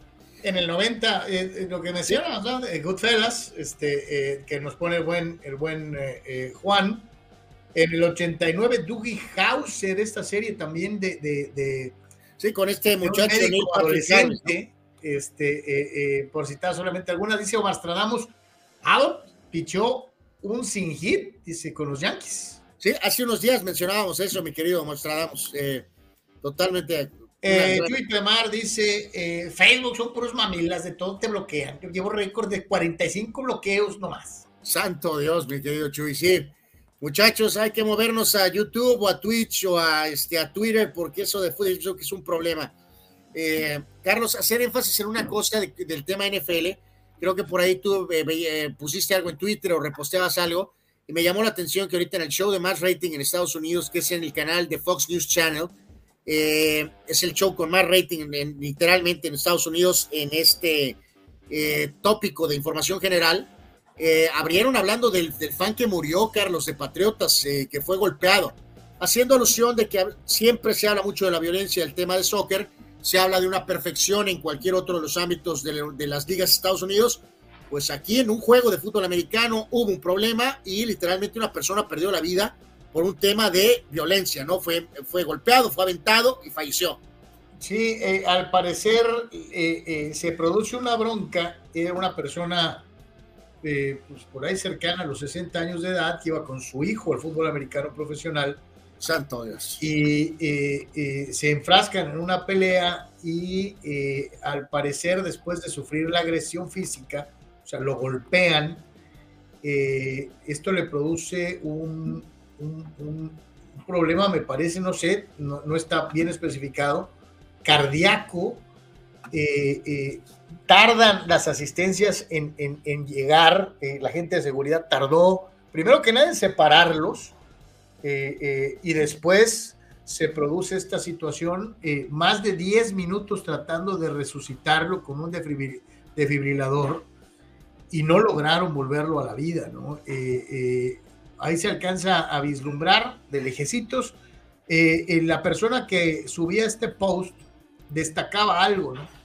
Al momento en que empiezan los guamazos, al momento en que se produce la, la, la, la agresión, entre fanáticos de dos equipos diferentes. Eh, muy buenos todos para sacar el pinche teléfono, ¿no? Pero nadie para entrar a separar, nadie para poner paz, nadie para, para, decir, oigan, espérenme, este, eh, eh, aquí está mi familia, aquí estamos todos, ¿no? O sea, empiezan los catorrazos y todo el mundo saca su teléfono para grabar, pero nadie interviene nadie eh, evita que se produzca la violencia, ¿no? A todo el mundo le da frío, todos prefieren grabar que tratar de ayudar o de detener la agresión. eh, es algo muy común en nuestros tiempos. Algunos van a decir, es que es la mejor forma de, evitar problemas, capaz de que a la hora de la hora también me agreden a mí. Pues sí, pero no eres uno. Eh, había cualquier cantidad de personas alrededor, en la banca de abajo, en la banca de arriba, en los laterales, con el teléfono en la mano, pero sin hacer nada más que grabar, ¿no? Entonces, híjole, qué pena, qué triste. Y en todos lados se cuecen habas, Absolutamente, ¿no? Absolutamente. Eh, o sea, eso no es una defensa de la violencia del fútbol soccer, ni mucho menos. Simplemente decir que pues eh, pasa en todos lados. Ayer veíamos una nota, Carlos, en la Unión Americana brutal de unos eh, salvajes, Carlos, grabando al momento de echarle el auto a una persona que estaba en una bicicleta. Eh, que iba por la zona de recorrido, no en grupo ni de manera masiva, iba tranquilamente en su bicicleta, Carlos, y le echaron el carro grabando en el teléfono, Carlos.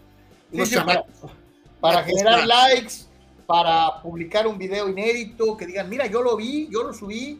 Eh, eh, o sea, es terrible, es terrible a dónde hemos llegado. ya sé que parecemos, suena como si estuviéramos rucos, me vale. Este, hay, que impedir este tipo de cosas, no nomás grabarlas, carajo. O sea, no está bien, no está bien. Y sobre todo en una cultura como la nuestra, ¿no? en donde estamos tan acostumbrados a ver guamazos en los estadios, sobre todo los del fútbol, este, no, no, mejor en vez de grabar vaya por el policía o, colabore para que no haya este tipo de cosas. Esto en la NFL, Anor, va a crear un escandalazo. ¿eh? Sí, es un severo problema. Eh, Juan Antonio Pitones nos decía el otro día, el LA Times mencionaba los distintos incidentes de fanáticos en la última década, eh, mucha mala fama con Dodger Stadium, también recordamos varios incidentes, Juan, en San Francisco, eh, en Oakland, en fin, eh, en fin, pues siempre deseando que no pase. Con los, con los Dodgers ya se les murieron por ahí un par en el estacionamiento, ¿no? No un tópico más light, pero hablando de este problema con Meta, Carlos, ver lo que nos dice Ricardo. Hace tres meses le dije Gordis como le he dicho por 21 años eh, a, su, a su, y Facebook me dio un warning, hazme el favor. Pues, es que ellos tienen un, logaritmo, ¿no? Sí, sí, pero el peor es meta, Carlos, el peor es meta. El logaritmo te, mocha, pero le... Y luego les pides explicaciones y curioso, nunca te contestan. O eh, te aparece un letrero que dice, esta función está deshabilitada por algún tiempo.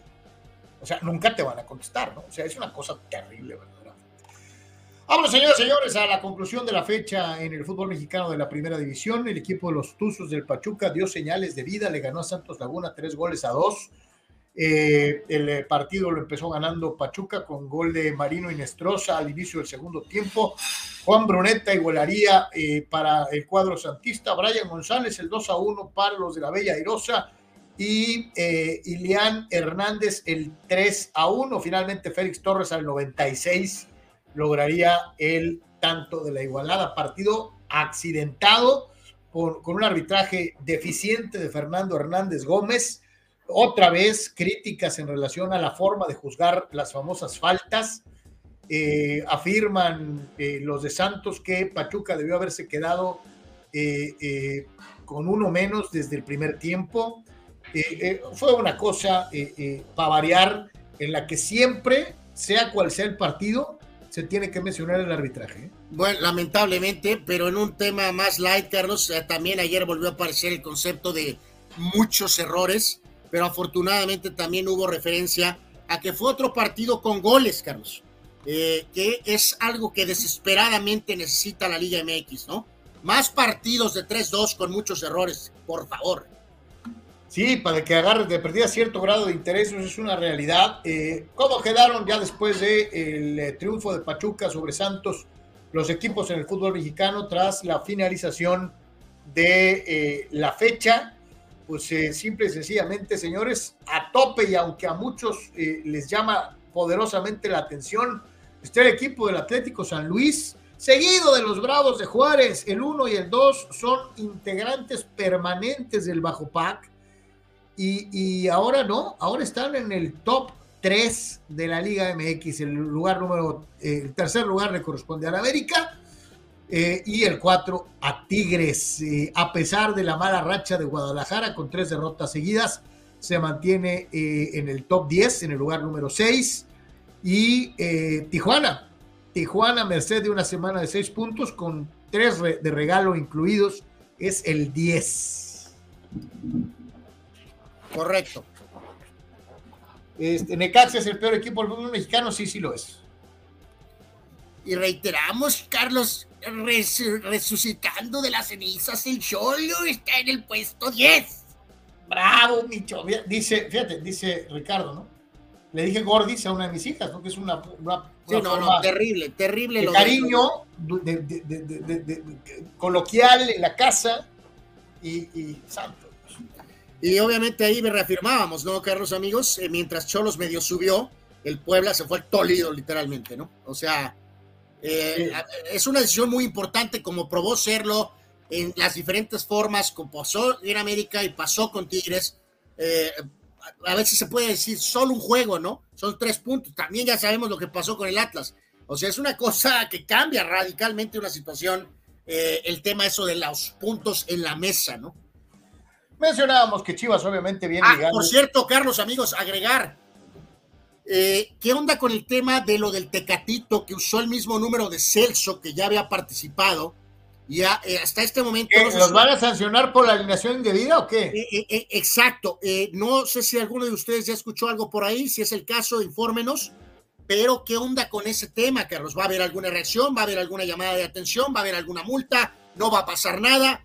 ¿Qué onda con ese tema del el Tecatito y el número que usó que ya había sido usado? Para algunos este, van a decir que son influencias si no pasa nada. Pero esto es una sanción de corte administrativo igual a la otra. A unos les quitaron tres puntos. Exactamente. pregunto si aquí van a atreverse a quitar tres puntos. A quitarle puntos al poderoso Rayados. Ahí las dejamos, ¿no? Eh, ayer medio le comentamos, ¿no? Cuando estaba en vivo la conferencia de Chivas para explicar el momento difícil por el que atraviesan, el propio eh, Hierro se negó a utilizar la palabra crisis supuestamente eh, y dio algunas respuestas a algunas de las interrogantes de los aficionados, ¿no? Eh, medio, Carlos. insisto, desde ayer lo platicábamos tantito. La prensa demandó que saliera a dar la cara, fue a dar la cara eh, respaldó al mentado Pauno, ratificó que necesitan paciencia con Eric Gutiérrez, del tema de Alexis, que es muy importante y que está trabajando duro, que tienen absoluta confianza, reitero, en el entrenador. El ejemplo que ya habíamos mencionado ayer de que él perdió con el, Real Madrid partidos de manera brutal y que pues eh, no por eso vas a catalogar de crisis y que los chicos compitieron. Jugar mal es otra cosa. Nosotros como club hemos hecho lo suficiente. Bueno, pues, eh, bueno. Eh, eh, esto se, se, resume en una frase. Reitero, Carlos, la gente que pidió que, ayer pasara algo como separación de un jugador, bajar un jugador a la sub-20, correr al entrenador, sí era ridículo. Ridículo. sí, pero también, Anwar, no puedes negar que todo este show se resume en una sola frase. No pasa nada. Bueno, ¿qué querías que pasara, Carlos? ¿No? Pues, pues, no sé, ¿no? Pero pues, entonces, vuelvo a lo que te mencionaba de Paco Gabriel de Anda, ¿no? Eh, tenía razón. Para decir esto, ¿convocaste una conferencia de prensa? Bueno, bueno, bueno. A ver, Carlos, lo que dije al principio. Hierro lo único que hizo fue, de hecho, traen a Mauri también ahorita de bajada, que porque a la hora del partido estaba en el torneo de tenis de Guadalajara, Carlos. Sí, como si fuera obligación del dueño estar en todos los partidos, ¿no? Que porque es el clásico. Eh, queda muy claro que no creo que sea su afición al tenis al 100%. Me imagino que tiene algún tipo de ángulo comercial, alguna cuestión. por algo estaba ahí, Carlos, no nada más por amor al tenis. Evidentemente, ¿no? Para no estar literalmente en el partido de América contra Pero es que nada puede ser más importante que el clásico. Eh, yo te reitero, Carlos, creo que eh, me extraña un poco de De Anda, de la forma en que lo planteas, porque él conoce perfectamente. Hierro salió porque la prensa nacional demandó que Hierro diera la cara. Hierro salió y dio la cara. No, pero es que no es por darle gusto a la prensa, se supone que era la afición la que preguntaba. Bueno, entre la prensa y la afición querían que diera la cara, dio la cara y no dijo nada. Tenga para que se entretenga. Este, Anuar, los padrecitos, Anuar, los padrecitos. Eh, pues sí, lamentablemente eh, en fuego, Carlos, en el momento, eh, pues ya, pues estamos en modo salvachambas, en modo de etapa final, lamentablemente, pero bueno, pues si quieren verlo como una situación de... Anuar, 11 grandes carreras, Anuar. Maravilloso, Carlos, en contra de los Atléticos de Oakland y ahora en contra de los Rockies de Colorado. Carlos, felicidades. Eh, Machado dio a conocer, Carlos, que va a tener una cuestión médica en el receso de campaña. Eh, pues lo que se le requiera que tenga que hacer para estar en óptimas condiciones, adelante. Lanza esto, Carlos, teniendo la implicación de que eh, a lo mejor, evidentemente, no jugó ni remotamente al 100%, ¿no? Mm. Anual es la quinta victoria consecutiva de los padrecitos. Eh, maravilloso, Carlos. ¿Qué hago? ¿Les aplaudo?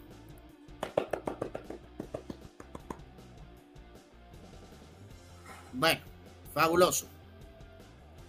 La pregunta ya, es, más que nada, insisto, trámite, ¿no? La verdad, muchachos. vamos siendo ¿Por qué no hicieron esto antes, no? O sea, eh, eh, Sí, sí, o sea, no, no, no, no, hay, no hay otra forma de, verlo, Carlos, más que eh, en dónde estaba esto en los momentos donde eh, realmente se necesitó, ¿no? Y por eso, reiteramos, en el caso específico, ayer Campuzano fue el hombre que tuvo la diferencia con ese home de tres carreras, y calladito, bueno, tienes que seguir lanzando, Carlos. reiteramos, Michael Waka, Michael Waka, Waka, Waka, Waka Michael Waka obtuvo su victoria 12 de la campaña por tan solo cuatro derrotas, ¿no? Este, que son muy buenos números para alguien de él que no se esperaba, pues, la gran cosa de una u otra manera. Entonces, pues, ganar los padrecitos, llevan cinco al hilo y excelente, ¿no? Este, dice Tito Rodríguez, eh, dice, es una exageración lo del, lo del cabecita. Aparte, qué bonita playera sacó América en el amistoso contra Tigres, dice Tito Rodríguez. Pues es que volvemos a lo mismo. También creo, mi querido Tito, por eso mencionamos, Álvaro y yo, esto, que la situación de un auxiliar que apareció en la banca, pero que no estaba en la lista, no ameritaba tres puntos de sanción. Como bien dices tú, es una exageración. Pero aquí caemos en la situación de los famosos criterios. ¿Por qué a unos sí les pegas ¿Por qué? Porque Puebla es un equipo que no tiene lana, que no gravita eh, eh, a nivel directivo, eh, que no pesa. Bueno, bueno, bueno, por eso, si, viene una situación, si viene una situación más grave del equipo América, que lo de repetir el número, se sancionó al equipo América. de acuerdo con lo que dices tú, sí es una exageración, pero el propio Miguel Herrera lo dijo claramente en la famosa conferencia, Carlos, cuando dijo reglamento, no, no, por eso te digo, es que pareciera como que eh, Tito me dio disculpa lo del cabecita. Yo estoy de acuerdo contigo, es una exageración, Ricardo. Pero ¿por qué a unos sí les pegan y a otros no? Eso es lo único que yo pregunto. Porque lo de Puebla, desde mi punto de vista, y lo dijimos Álvaro y yo, era para una sanción económica y hasta un, un partido de suspensión para el auxiliar o para el técnico. Pero no quitarles tres puntos, ¿no? Entonces, ¿por qué unas sí y otras no? Fíjate, darle eh, crédito al gran Arturo Carrillo, Carlos, que es, vaya que es padre, porque lo ratifica Go Padres, pero al mismo tiempo dice, no, esto es un fracaso monumental. Y hay gente que todavía indica que el tema de calificar es absurdo. Ahorita ya para qué. Eh, Arturo, están a cinco juegos y medio. Estamos a 19 de septiembre, Carlos. Ah, entonces, hay de veras fulanos que dicen, de aquí al campeonato pues será del año que viene. Este, pero bueno, dice Mario, eh, saludos Mario Cuevas, dice hermanos, ya que saben del jugador Brian Fernández del Morelia antes del Necaxa. No, no, no, ayer nos decía el propio Raúl, Raúl Ibarra, Carlos, eh, en el tema eh, de, este jugador tan, tan, tan particular. Y fíjate, déjame, recupero lo que él nos había puesto en su mensaje, Carlos, ayer, el gran Raúl Ibarra. Y nos hacía alusión al tema de este jugador en, particular, ¿no? Eh, aquí lo tenía, a ver dónde, dónde lo tengo aquí, vaya, porque él ya nos había hecho alusión a, este tópico, eh, si recuerdo correctamente, nos había eh, comentado, ¿no? Pero en este caso, eh, a ver, ahorita, ahorita les damos algo más de, este tópico. Vamos a la actuación de los Dodgers de Los Ángeles. ayer volvieron a ganar, le ganaron a los Tigres de Detroit ocho carreras por tres. Gana Lance Lynn, marca pareja de 11 ganados y 11 perdidos. El hombre de la derrota en el eh, duelo fue Eduardo Rodríguez en eh, la victoria del equipo de los Dodgers. Eh, JD Martínez cuadrangular en un par de ocasiones, que fue lo que marcó la diferencia para los Dodgers, que llegan a 92 victorias en lo que va de la campaña. El equipo sigue enfilado en lo que es su misión. Obviamente ya ganaron la división. Y ahora a tratar de afinar un poquito este cuerpo de picheo improvisado, eh, salido de no sé dónde, eh, eh, para poderle competir a Atlanta, que es el verdadero objetivo de los Dodgers de Los Ángeles. Sí, como dices tú, Carlos, no, no hay más. ¿no? El tema específico de los Dodgers es tratar de llegar de la mejor forma posible, ya evitar, bueno, no tener la mala fortuna de alguna otra lesión, pero pues más que nada eso, ¿no? Y esperar eh, responder a las expectativas, pitchers o no pitchers, Urias o no pitchers, pues este equipo, eh, para que la temporada termine de una manera, al menos vamos a decir, vamos, normal, es enfrentar a Atlanta en la serie de campeonato, Carlos, de la Liga Nacional. Oye, pero sí te voy a decir, otro equipo con estos problemas, yo hubiera tronado. ¿eh? sí, es muy probable que sí. O sea, sí tenían ya una ventaja tal vez difícil de volar, pero hay que dar cierto crédito que esta organización de los Dodgers es una de las que más eh, es capaz para afrontar adversidad de lesiones o incluso situaciones eh, personales como la de Urias, ¿no? Sí, los Dodgers haciendo el jale, haciendo su chamba, haciendo bien las cosas de una u otra manera y reitero, rearmándose sobre el eh, camino. Dice Ah, Ricardo Tito Rodríguez decía, Carlos, yo dije lo de la cervecita para no decir de comerciales. Ah, ¿cuál tú? Ah, yo pensé que hablabas del cabecita y la alineación indebida con el número. Perdón. Este, dice Arturo Carrillo, Carlos todavía vive la era de Keep the Faith, por eso no avanzamos. Carlos todavía vive la era de Keep the Faith, por eso no avanzamos. No, espérame. Yo nomás les dije, porque al comentario decía, de Arturo, decía, todavía hay algunos que están pensando en calificar. Yo les decía, pues sí, cuando tienes cinco juegos y medio en el standing de los famosos wildcard, de verdad hay fans de los padrecitos que juran que van a hacer el milagro. O sea, yo no, no, no la hice mía, mi querido Arturo. Este, eh, eh, simple y sencillamente consigno lo que se menciona, ¿no?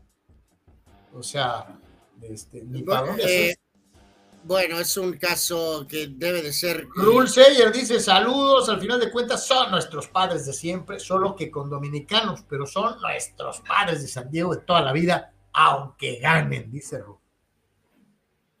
Eh, eh, bueno, ok. Eh, de lo de este jugador, Carlos, pues es uno de esos temas de vida, ¿no? Literalmente de este jugador Fernández. ¿Se acuerdan que él tenía historial en México? Con Ecaxa, con MLS, es un jugador que tiene severos problemas, Carlos. Eh, es una cuestión de, a lo que entendemos, si recordamos todos, es una cuestión de, drogas, Carlos. Eh, él, estaba, él estaba en Argentina, vino la propuesta de este equipo de Morelia, que está en la liga famosa esta que no tiene ascenso, incluso llegó a meter un gol, pero lamentablemente volvió a eh, pues tener problemas.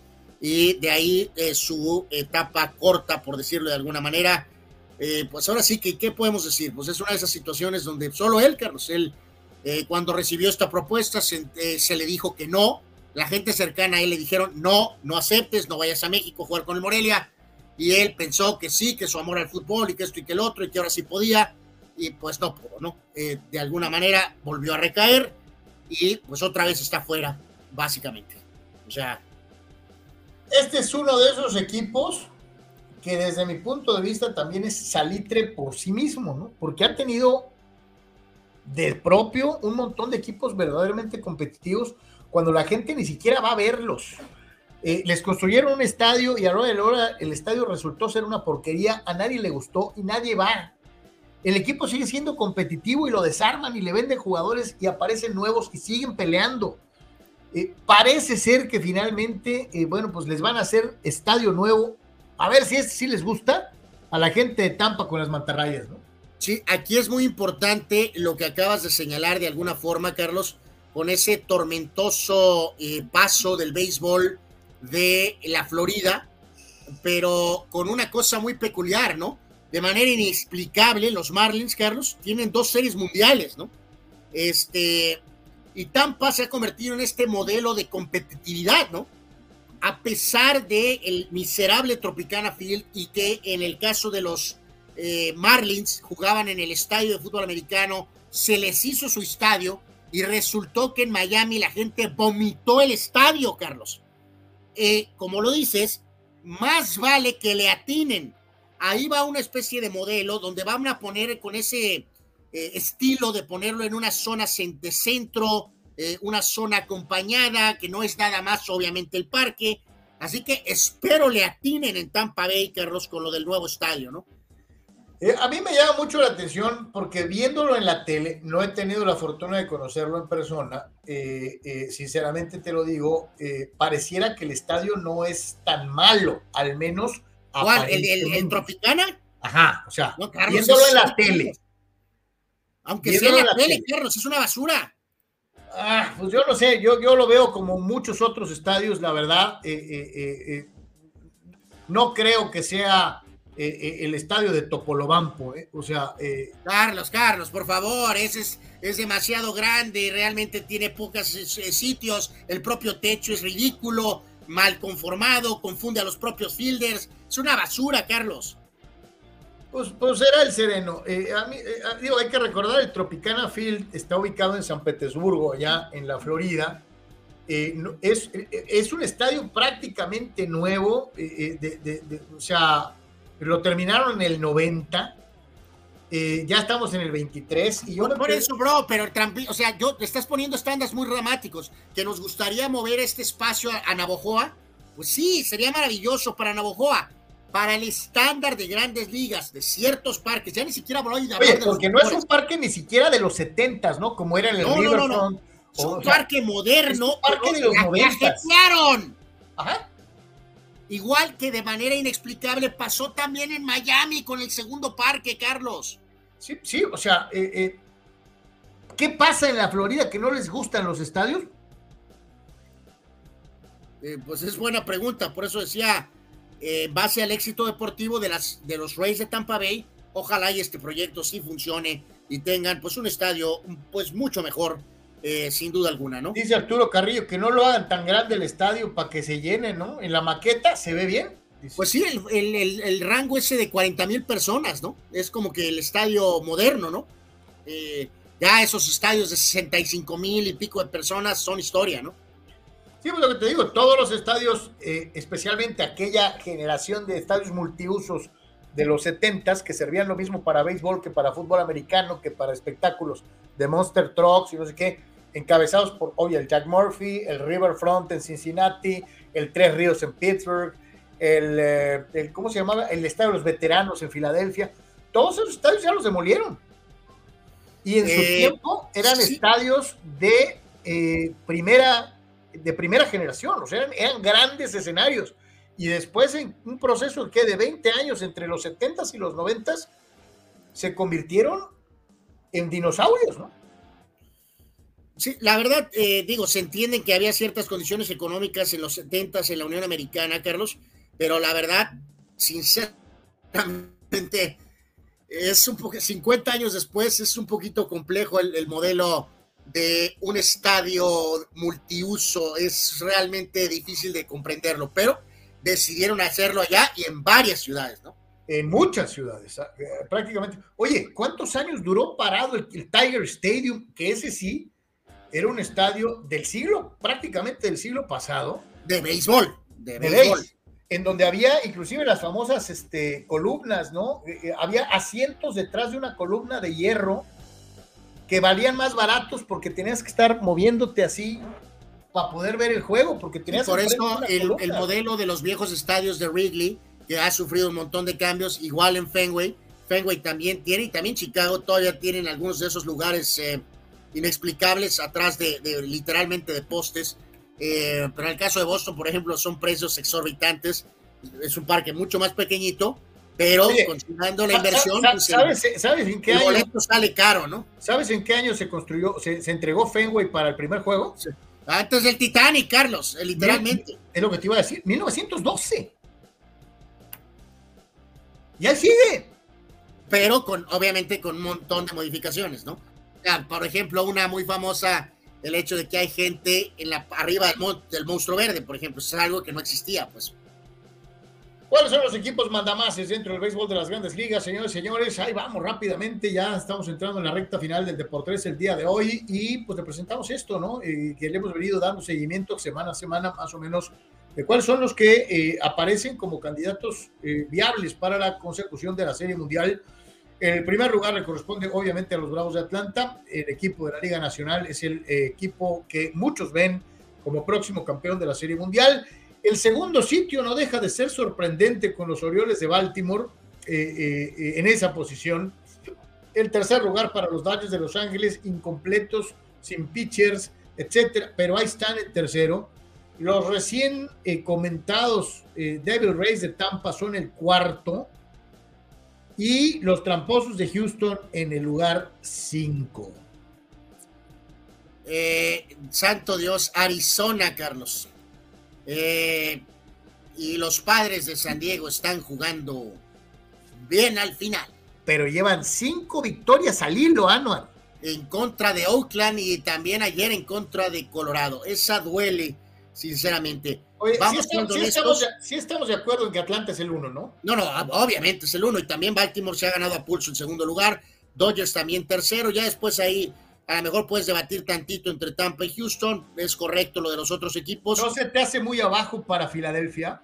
Eh, no, la verdad no, eh, pero sí, pues e, es donde deberían de estar los padres probablemente, en ese, ya de perdida en ese 10, Carlos, era algo de lo que se esperaba, de acuerdo a la famosa inversión que se había eh, desarrollado, ¿no? Pues ahí está lo del béisbol, señores, señores. Este, si quieres, Carlos, aquí aprovechamos para rápido ya tener los eh, resultados completos de la Champions League y también del el partido de, de Cristiano Ronaldo el día de hoy. Entonces, ahí están los resultados de la Champions ya finales de la jornada de el día de hoy. En este caso, rapidísimo, temprano, Milán y Newcastle 0 a 0. Leipzig de visitante 3 a 1 al Young Boys de Suiza. El Barca le pudo meter 10 al Antwerp de Bélgica, pero ganaron solamente 5 a 0. Dos de Joao Félix, Lewandowski, un autogol y otro gol de Gaby. Buen inicio para el Barca, que recuerden, en los últimos años ha tenido fracasos en Europa brutales. El grupo de este año es muy fácil, así que ya sería el colmo que no lleguen a la siguiente ronda. Santiago Jiménez, recordamos, estaba castigado por una expulsión en el tema del fútbol de Europa, por eso no participó el día de hoy. El Feyenoord de todas maneras le ganó al Celtic 2 por 0. La Lazio de Italia en casa, empate 1 ante el Atlético de Madrid del Cholo, al cual le quieren dar otra extensión de dos años más, Carlos. ¿Por qué? No sé. El City iba perdiendo, pero al final obviamente le gana el Red Star de Belgrado 3 a 1, dos goles del argentino Julián Álvarez y uno más del gran mediocampista Rodri de España. Buen partido del PSG, Carlos, después del ridículo en la liga, le ganan al Dortmund 2 a 0, Mbappé de penal al 49 y Hakimi, muy buen gol al minuto 58. Para el complemento, el Porto ganó de visitante ante el Shakhtar de Ucrania, jugando en Alemania, ganó el Porto tres tantos contra uno en este compromiso. Nada más déjame rechecar si hay algo del tema del jugador Sánchez. El mexicano entró al minuto 73 de cambio. Jorge Sánchez entró de cambio en el triunfo del Porto en la UEFA Champions League. Eh, ratificar para mañana. En este caso, misma situación, vamos a estar siguiendo eh, los partidos y en este caso, eh, mañana el Madrid juega en contra del Berlín en alguno de los partidos eh, que estaremos este, siguiendo, Carlos, para mañana con la UEFA Champions League. Y hablando precisamente de la Champions, algunos datos, eh, cuestiones de numeritos que son pues interesantes dentro de lo que es la jornada del día de hoy. Ya veíamos el Barcelona de verdad tuvo piedad con el Antwerp eh, belga, por citar solamente algunos de los partidos en esta Champions League de este año. Más partidos consecutivos sin perder. Eh, las rachas más largas de partidos consecutivos sin perder le pertenece a los Diablos Rojos del Manchester United. Entre 2007 y 2009 ligaron 25 partidos sin conocer la derrota. Eh, con 19 juegos le sigue dos ediciones del Bayern Múnich, una en el 2019 y la otra en el 2001. Eh, misma racha de 19 juegos sin perder del Ajax del 94. Eh, aparece por ahí el Barcelona del 2011 con 16 y otra vez los Diablos Rojos del United en el 98 con 16 partidos y los eh, mismos Diablos Rojos del United en el 2001. Así que Manchester United 25 partidos sin perder en Champions League. Sí, ese, ese grupo era aquel de donde estaba Cristiano Ronaldo, bueno, un joven Cristiano Ronaldo eh, con el equipo del United. Jugador más viejo de esta Champions League, Pepe, el gran crack Brasil, este portugués, el gran defensa, suavecito, este, en este caso el más veterano, 40, eh, eh, en este caso Font tiene 39, Modric 38, en algunos de los jugadores más veteranos, el propio Sergio Ramos también ya con el Sevilla, 37 años de edad. Y aquí rapidísimo, Carlos, pues la nostalgia total, por supuesto, con eh, finalmente hoy la primera fecha de la UEFA Champions League, con después de 19 años, primera ocasión que no tenemos a ninguno de los dos eh, cracks legendarios. Así terminan prácticamente sus números. No creo que ninguno de los dos eh, regrese a la Champions, creo. cinco títulos para Cristiano en la Champions, cuatro para Messi, 141 goles en 183 partidos para Cristiano, 129 goles en 163 partidos para el Mesías. Ninguno de los dos en la Champions por primera vez en 19 eh, años de competencia, ¿no? Y en este caso en eh, particular, eh, déjame rápido aquí, ahora sí ya lo tengo aquí a la, a la mano, los partidos del el día de mañana, Carlos. Nada más para darlos completos, en este caso en particular, con eh, pues por ahí, aquí, los, eh, los tenemos. Eh, Galatasaray, Copenhague, Real Madrid contra el Unión Berlín, Arsenal, PSV con el Chucky, Bayern, Manchester United, que es el juego de la jornada. Es buen juego. Benfica, Salzburg, Braga contra el Nápoles, Real Sociedad ante el Inter y el Sevilla en contra del equipo Lens. aquí mismo de volada, porque estamos en esta recta final, Déjame también poner, eh, jugó finalmente el partido Cristiano Carlos en la famosa Champions eh, asiática, jugando en Irán. Este, y el triunfo le correspondió eh, al equipo del Al Nasser, dos tantos contra cero. fue un poquito más discreto de lo que pensábamos. y en este compromiso no marcó Cristiano Carlos, pero ganaron dos por cero. Eh, me imagino que había ahí ciertas restricciones en el tema de público por cuestiones de seguridad, mm, obvias, eh, pero dejaron Irán con los tres puntos ganando 2 a 0, eh, pero no marcó Cristiano ante el Persópolis. reitero, Carlos, el impacto de esta cuestión de Cristiano jugar en Irán por temas de seguridad, pero bueno, lo hicieron y ganaron, ¿no? ¿Sabías, carnal, que hay un jugador mexicano militando en el fútbol europeo que vale más que el costo total de la plantilla de varios del fútbol mexicano? Eh, pues sí creo que lo sabíamos, Carlos, pero al verlo, amigos, en esta recta final, así en gráfico, va a crear algunos dolores estomacales en algunos personajes, Carlos, en algunas personas. El machín de Tlanepantla, Edson Álvarez, vale 35 millones de euros. 35 millones de euros es más dinero de lo que el Atlas de Guadalajara vale en su plantilla total, 34 millones. Más que lo que cuesta el Mazatlán con 33. Supera a uno de los cuatro grandes, como es el caso de Pumas, que vale 32 millones de euros. Más que una de las franquicias que hoy está en el, segundo lugar de la tabla general, que son los Bravos de Juárez, que valen 31, mismo costo total de la plantilla de Cholo Escuintles de Caliente, alias Cholos de Tijuana. El San Luis, primer lugar de la tabla en México, vale 30 millones, es decir, 5 millones de euros menos que el contrato del Machín. El Necaxa, el peor equipo del fútbol mexicano, vale 26 el pobre Puebla de la Franja vale 20. Y sí, sí, el más barato de todos los planteles del fútbol mexicano le pertenece a Grupo Caliente y es el Gallos Blancos de Querétaro, que vale 19 millones de euros. El Machín vale más solo que todas las plantillas de los equipos que tiene usted en pantalla. Ups, ouch. Eh, pues es lo eh, que hay.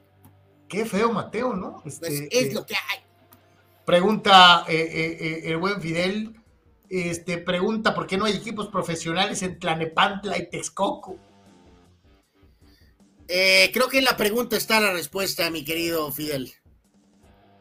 sí, hermano, ¿qué pues? pues son, ¿cómo diremos, Carlos? Son zonas, son... No, bueno, pero pues por ejemplo, zonas del Estado de México, ya ha habido equipos en Ciudad Netzahualcóyotl.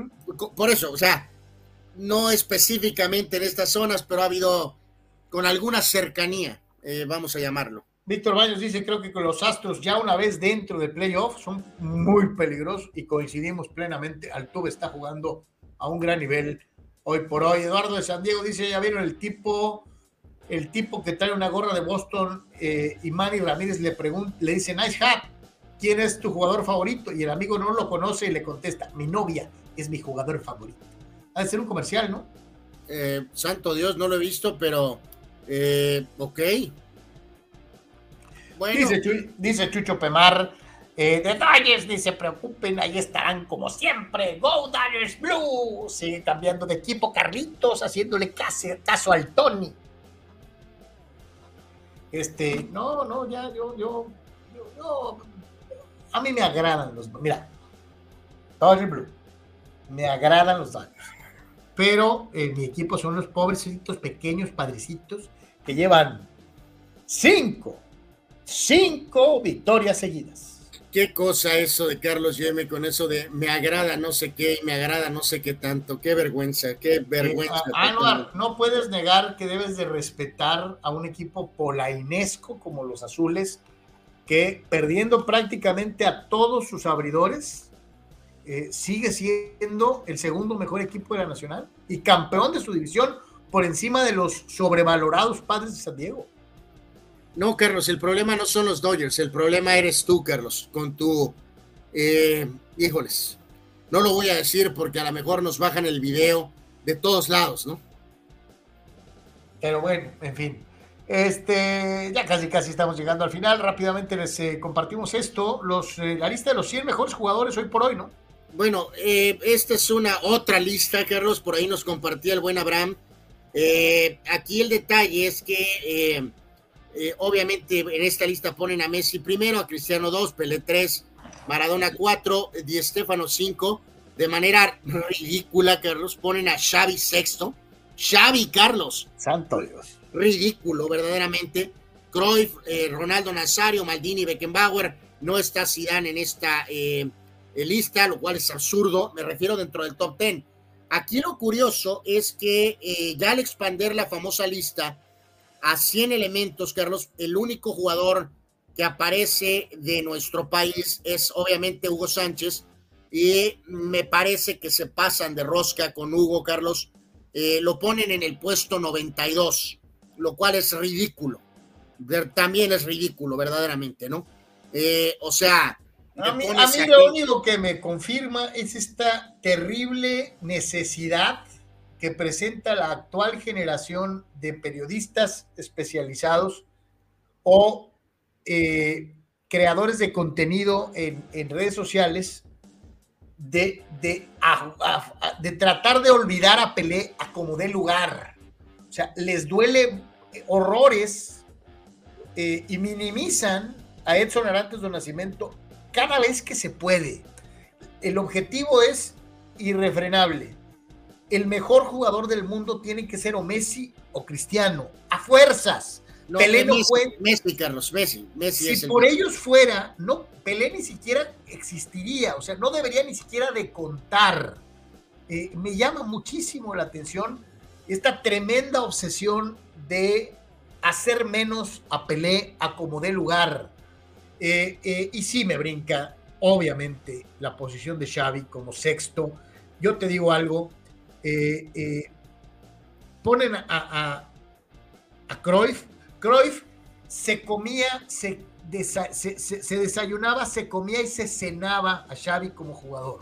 Carlos, pusieron a Zidane 12, a Platini 14, al propio Lothar Mateus 16. Xavi probablemente, si eres generoso, podría estar en la parte baja del top 20, Carlos, tal vez, ¿no? A Iniesta lo pusieron en el lugar 20. Ese es el rango que por ahí entre 20 y, 30. Y con el debido respeto, eh, Franz Beckenbauer es 100 veces, no, no 10, no 50, es 100 veces mejor jugador que Xavi. O sea, Franz Beckenbauer es infinitamente superior como jugador a Xavi. No, y acá, Carlos, vamos siendo muy honestos, y poniéndonos la camiseta propia del país, con todo respeto, tú ves una, la carrera, contexto de Arjen Robben, si quieres mencionar la, la carrera del Tiburón Suárez, eh, hay otros elementos, Kevin De Bruyne, Carlos, eh, de alguna manera que aparece por ahí, eh, el propio Ryan Giggs, ponen a Paul Scholes, a mi compadre el gordo Hazard, a Gareth Bale, Carlos, a Gareth Bale lo ponen en el puesto 69, Carlos, y a Hugo Sánchez lo ponen en el puesto no, Pero es que no va a faltar el que te digas que Bale ganó, una, ganó Champions y Hugo no, ¿no? ahí voy a utilizar tu frase, Carlos, mis polainas, porque también son muy injustos. Si a esas vamos, ponen a Karim Benzema 85, Carlos. Por favor. No, es ridículo. Eh, no eh, puede ser Luis Suárez 45. Es, confundir títulos con capacidades. No puedes poner, Carlos, a Luis Suárez 45. Mejor jugador que el propio Benzema, es mejor jugador que, que Ryan Giggs, es mucho más jugador específicamente en su función que varios en el listado. Totalmente, reitero, Suárez 45 y Benzema 85 es una mentada de mamá.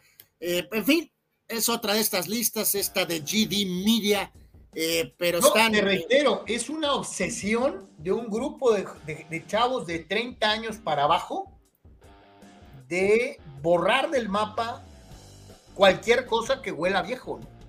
No, y, reiteramos, sí, sí, le están queriendo echar la culpa, que un poco, que a la inteligencia artificial sinceramente aquí, como dices tú, hay una gran, eh, pues quién está programando ahí de alguna manera la, inteligencia artificial, ¿no? ¿Quién le está ayudando, ¿no? Eh, de alguna manera, ¿no? Pero bueno, pues prácticamente... Oye, más de nomás este, para darles a nuestros amigos eh, eh, en base a, quién rodea a este jugador, bueno, este pequeñín jugador, este, Anuar, Tyrone Lugo ha estado alrededor de muchos de los gallones, siempre. Sí, es un caso muy particular en estas eh, cosas curiosas del final. Nos vamos a estar enfocando alguna nota o alguna cuestión así. Los videitos van a estar en descanso. Y Tyron Lue, Carlos, desde jugar con Kobe Bryant, enfrentar a Alan, Iverson, ser compañero de Michael Jordan y luego ser coach de LeBron James. Todo eso lo ha hecho el señor Tyron Lue. O sea, siempre ha estado rodeado de grandeza. Reitero, compañero de Kobe, enfrentando a Iverson, compañero de Jordan, coach de LeBron. O sea, santo Dios eh, así o, más o, más codeado con, los meros meros, o sea, eh, de manera verdaderamente increíble. Es otro de estos jugadores que parecen bajitos de estatura en comparación a sus, a sus compañeros, pero que comparados con meros mortales como nosotros, este, pues sería inclusive más alto que nosotros mismos, ¿no? Totalmente. Pero para, pero para el estándar de NBA parece que es un jugador chaparrito, ¿no? Y ahora sí, prácticamente en el cierre, Carlos, eh, la, otra, si gustas, la platicamos mañana con más calma. Por ahí sale esto. Eh, la Roca, él está atrás de la Roca en el tema americano por la vía XFL. Existe esta nueva versión de la USFL, que hay aparentemente, este reporte indica, Carlos, que estarían planeando unirse. Obviamente la NFL domina cuando está en juego, y ahora también domina incluso cuando no hay juegos. Entonces, el tener dos ligas de fútbol americano mientras no hay NFL jugando. pues, diluye todavía más eh, la preferencia, ¿no? Eh, más vale crear una sola liga fuerte. Correcto, correcto. dos liguitas, ¿no? Es absolutamente lógico que no puede haber dos ligas, tiene que ser un sola sola, si quieren llamarle junto XFL, USFL o lo que quieran, perfecto. No puede haber dos ligas, es ridículo. Así que vamos a ver si este proyecto o esta iniciativa se concreta y si este proyecto puede ser más sólido con eso de tener, reitero, americano cuando no hay NFL, ¿no? Sí, sí, ¿para qué quieres dos liguitas? Mejoras una sola, fuerte, con mucho más respaldo económico que andar batallando. Dice Víctor Baños, los padres se han de sentir como Pipe con Larza con ese comentario de Carlos. Eh, Víctor tiene cierta razón, Carlos. Eh, Carlos tiene ciertos parámetros de conducta medio Larza con ese tópico. Eh, sí. Eh, dice. O sea, tienes que estar con un equipo y no puedes andar diciendo me agrada este y luego me agrada el otro y luego me agrada este dice y también me agrada el otro. The Dodgers, ni se preocupen, ahí estarán como siempre. Go Dodgers Blue. Sigue cambiando de equipo, Carlos. Ya lo habías leído, Carlos. Ya lo habías leído, mi querido Pemar. Quiero ver qué dices. Eh, eh, ya me imagino a Chuy Pemar, Carlos, que saludos, mi querido Chuy. Cuando pierdan contra los Bravos dirá, pero somos mejor que los padrecitos o frailecitos o no sé cómo les dice. Rule Sayer dice Dire Sox. No puedes decirle a los padres y a los azules al mismo tiempo. ¡Haz algo, Anwar! Mi querido Rule, he tratado de decir que esta es una actitud absolutamente chaquetera, asquerosamente chaquetera por parte de este sujeto y ustedes me tienen que ayudar y ponerlo en su lugar. O sea, no puede ser una actitud tolerable. Fidel Ortiz, la XFL suquea como competencia de la NFL. Mi querido Fidel, es que ni siquiera están tratando de competir con la NFL. O sea, la competencia es entre XFL y USFL. Por eso lo mejor es que se junten. Eduardo de San Diego dice, le están dando con todo en redes sociales al disque Boston fan, ¿no? Este, eh, eh, porque prefiere a su novia yo tampoco lo culpo. De, de, Manny Ramírez a mi novia, pues mejor mi novia, ¿no? Ok. Eh, bueno, pues sí, en ese caso sí. Manram, tremendo pelotero, pero pues la verdad, pues paso, ¿no? O sea, está cañón. Carnal, llegamos al final del eh, programa del día de hoy. Les agradecemos como siempre el favor, su atención y preferencia. Y si Dios quiere, nos estaremos viendo una vez más el día de mañana en punto Pero en esta recta final, Carlos, se va despidiéndose con dardo venenoso Raúl Ibarra en contra de los Dodgers necesitaron una pandemia y temporada corta y playoffs atípicos para ganar. En siete juegos. Bueno, mi querido Raúl, pues en esas condiciones, el equipo que ganó fueron ellos. Todos los equipos estaban bajo esas condiciones y el que ganó fueron los Dodgers. Por lo tanto, ultra cuenta. Sí, sí, querer hacer menos. Este, ah, caray, esta está medio rara del señor Ortiz. Dice que el tocayo le va a las huilas y al Tigres. No, no le va a la América, Fidel. el tocayo no, le va a la América. Es una acusación severa, Fidel. no, este, no, no, no, no, no, Es tigre. Es tigre, 100%. Sí, no, es tigre, tigre, eh, Carlos, gracias a todos y reiteramos, eh, muchachos, atentos a este tema de Facebook. Carlos, por favor, resalta este punto que otra vez dice que nos suspendieron hay que darle prioridad, muchachos, a ver el show por YouTube, por Twitch eh, o por Twitter, ex. Eh, eh, te pregunto, Carlos, rapidísimo, para que puedan postear comentarios.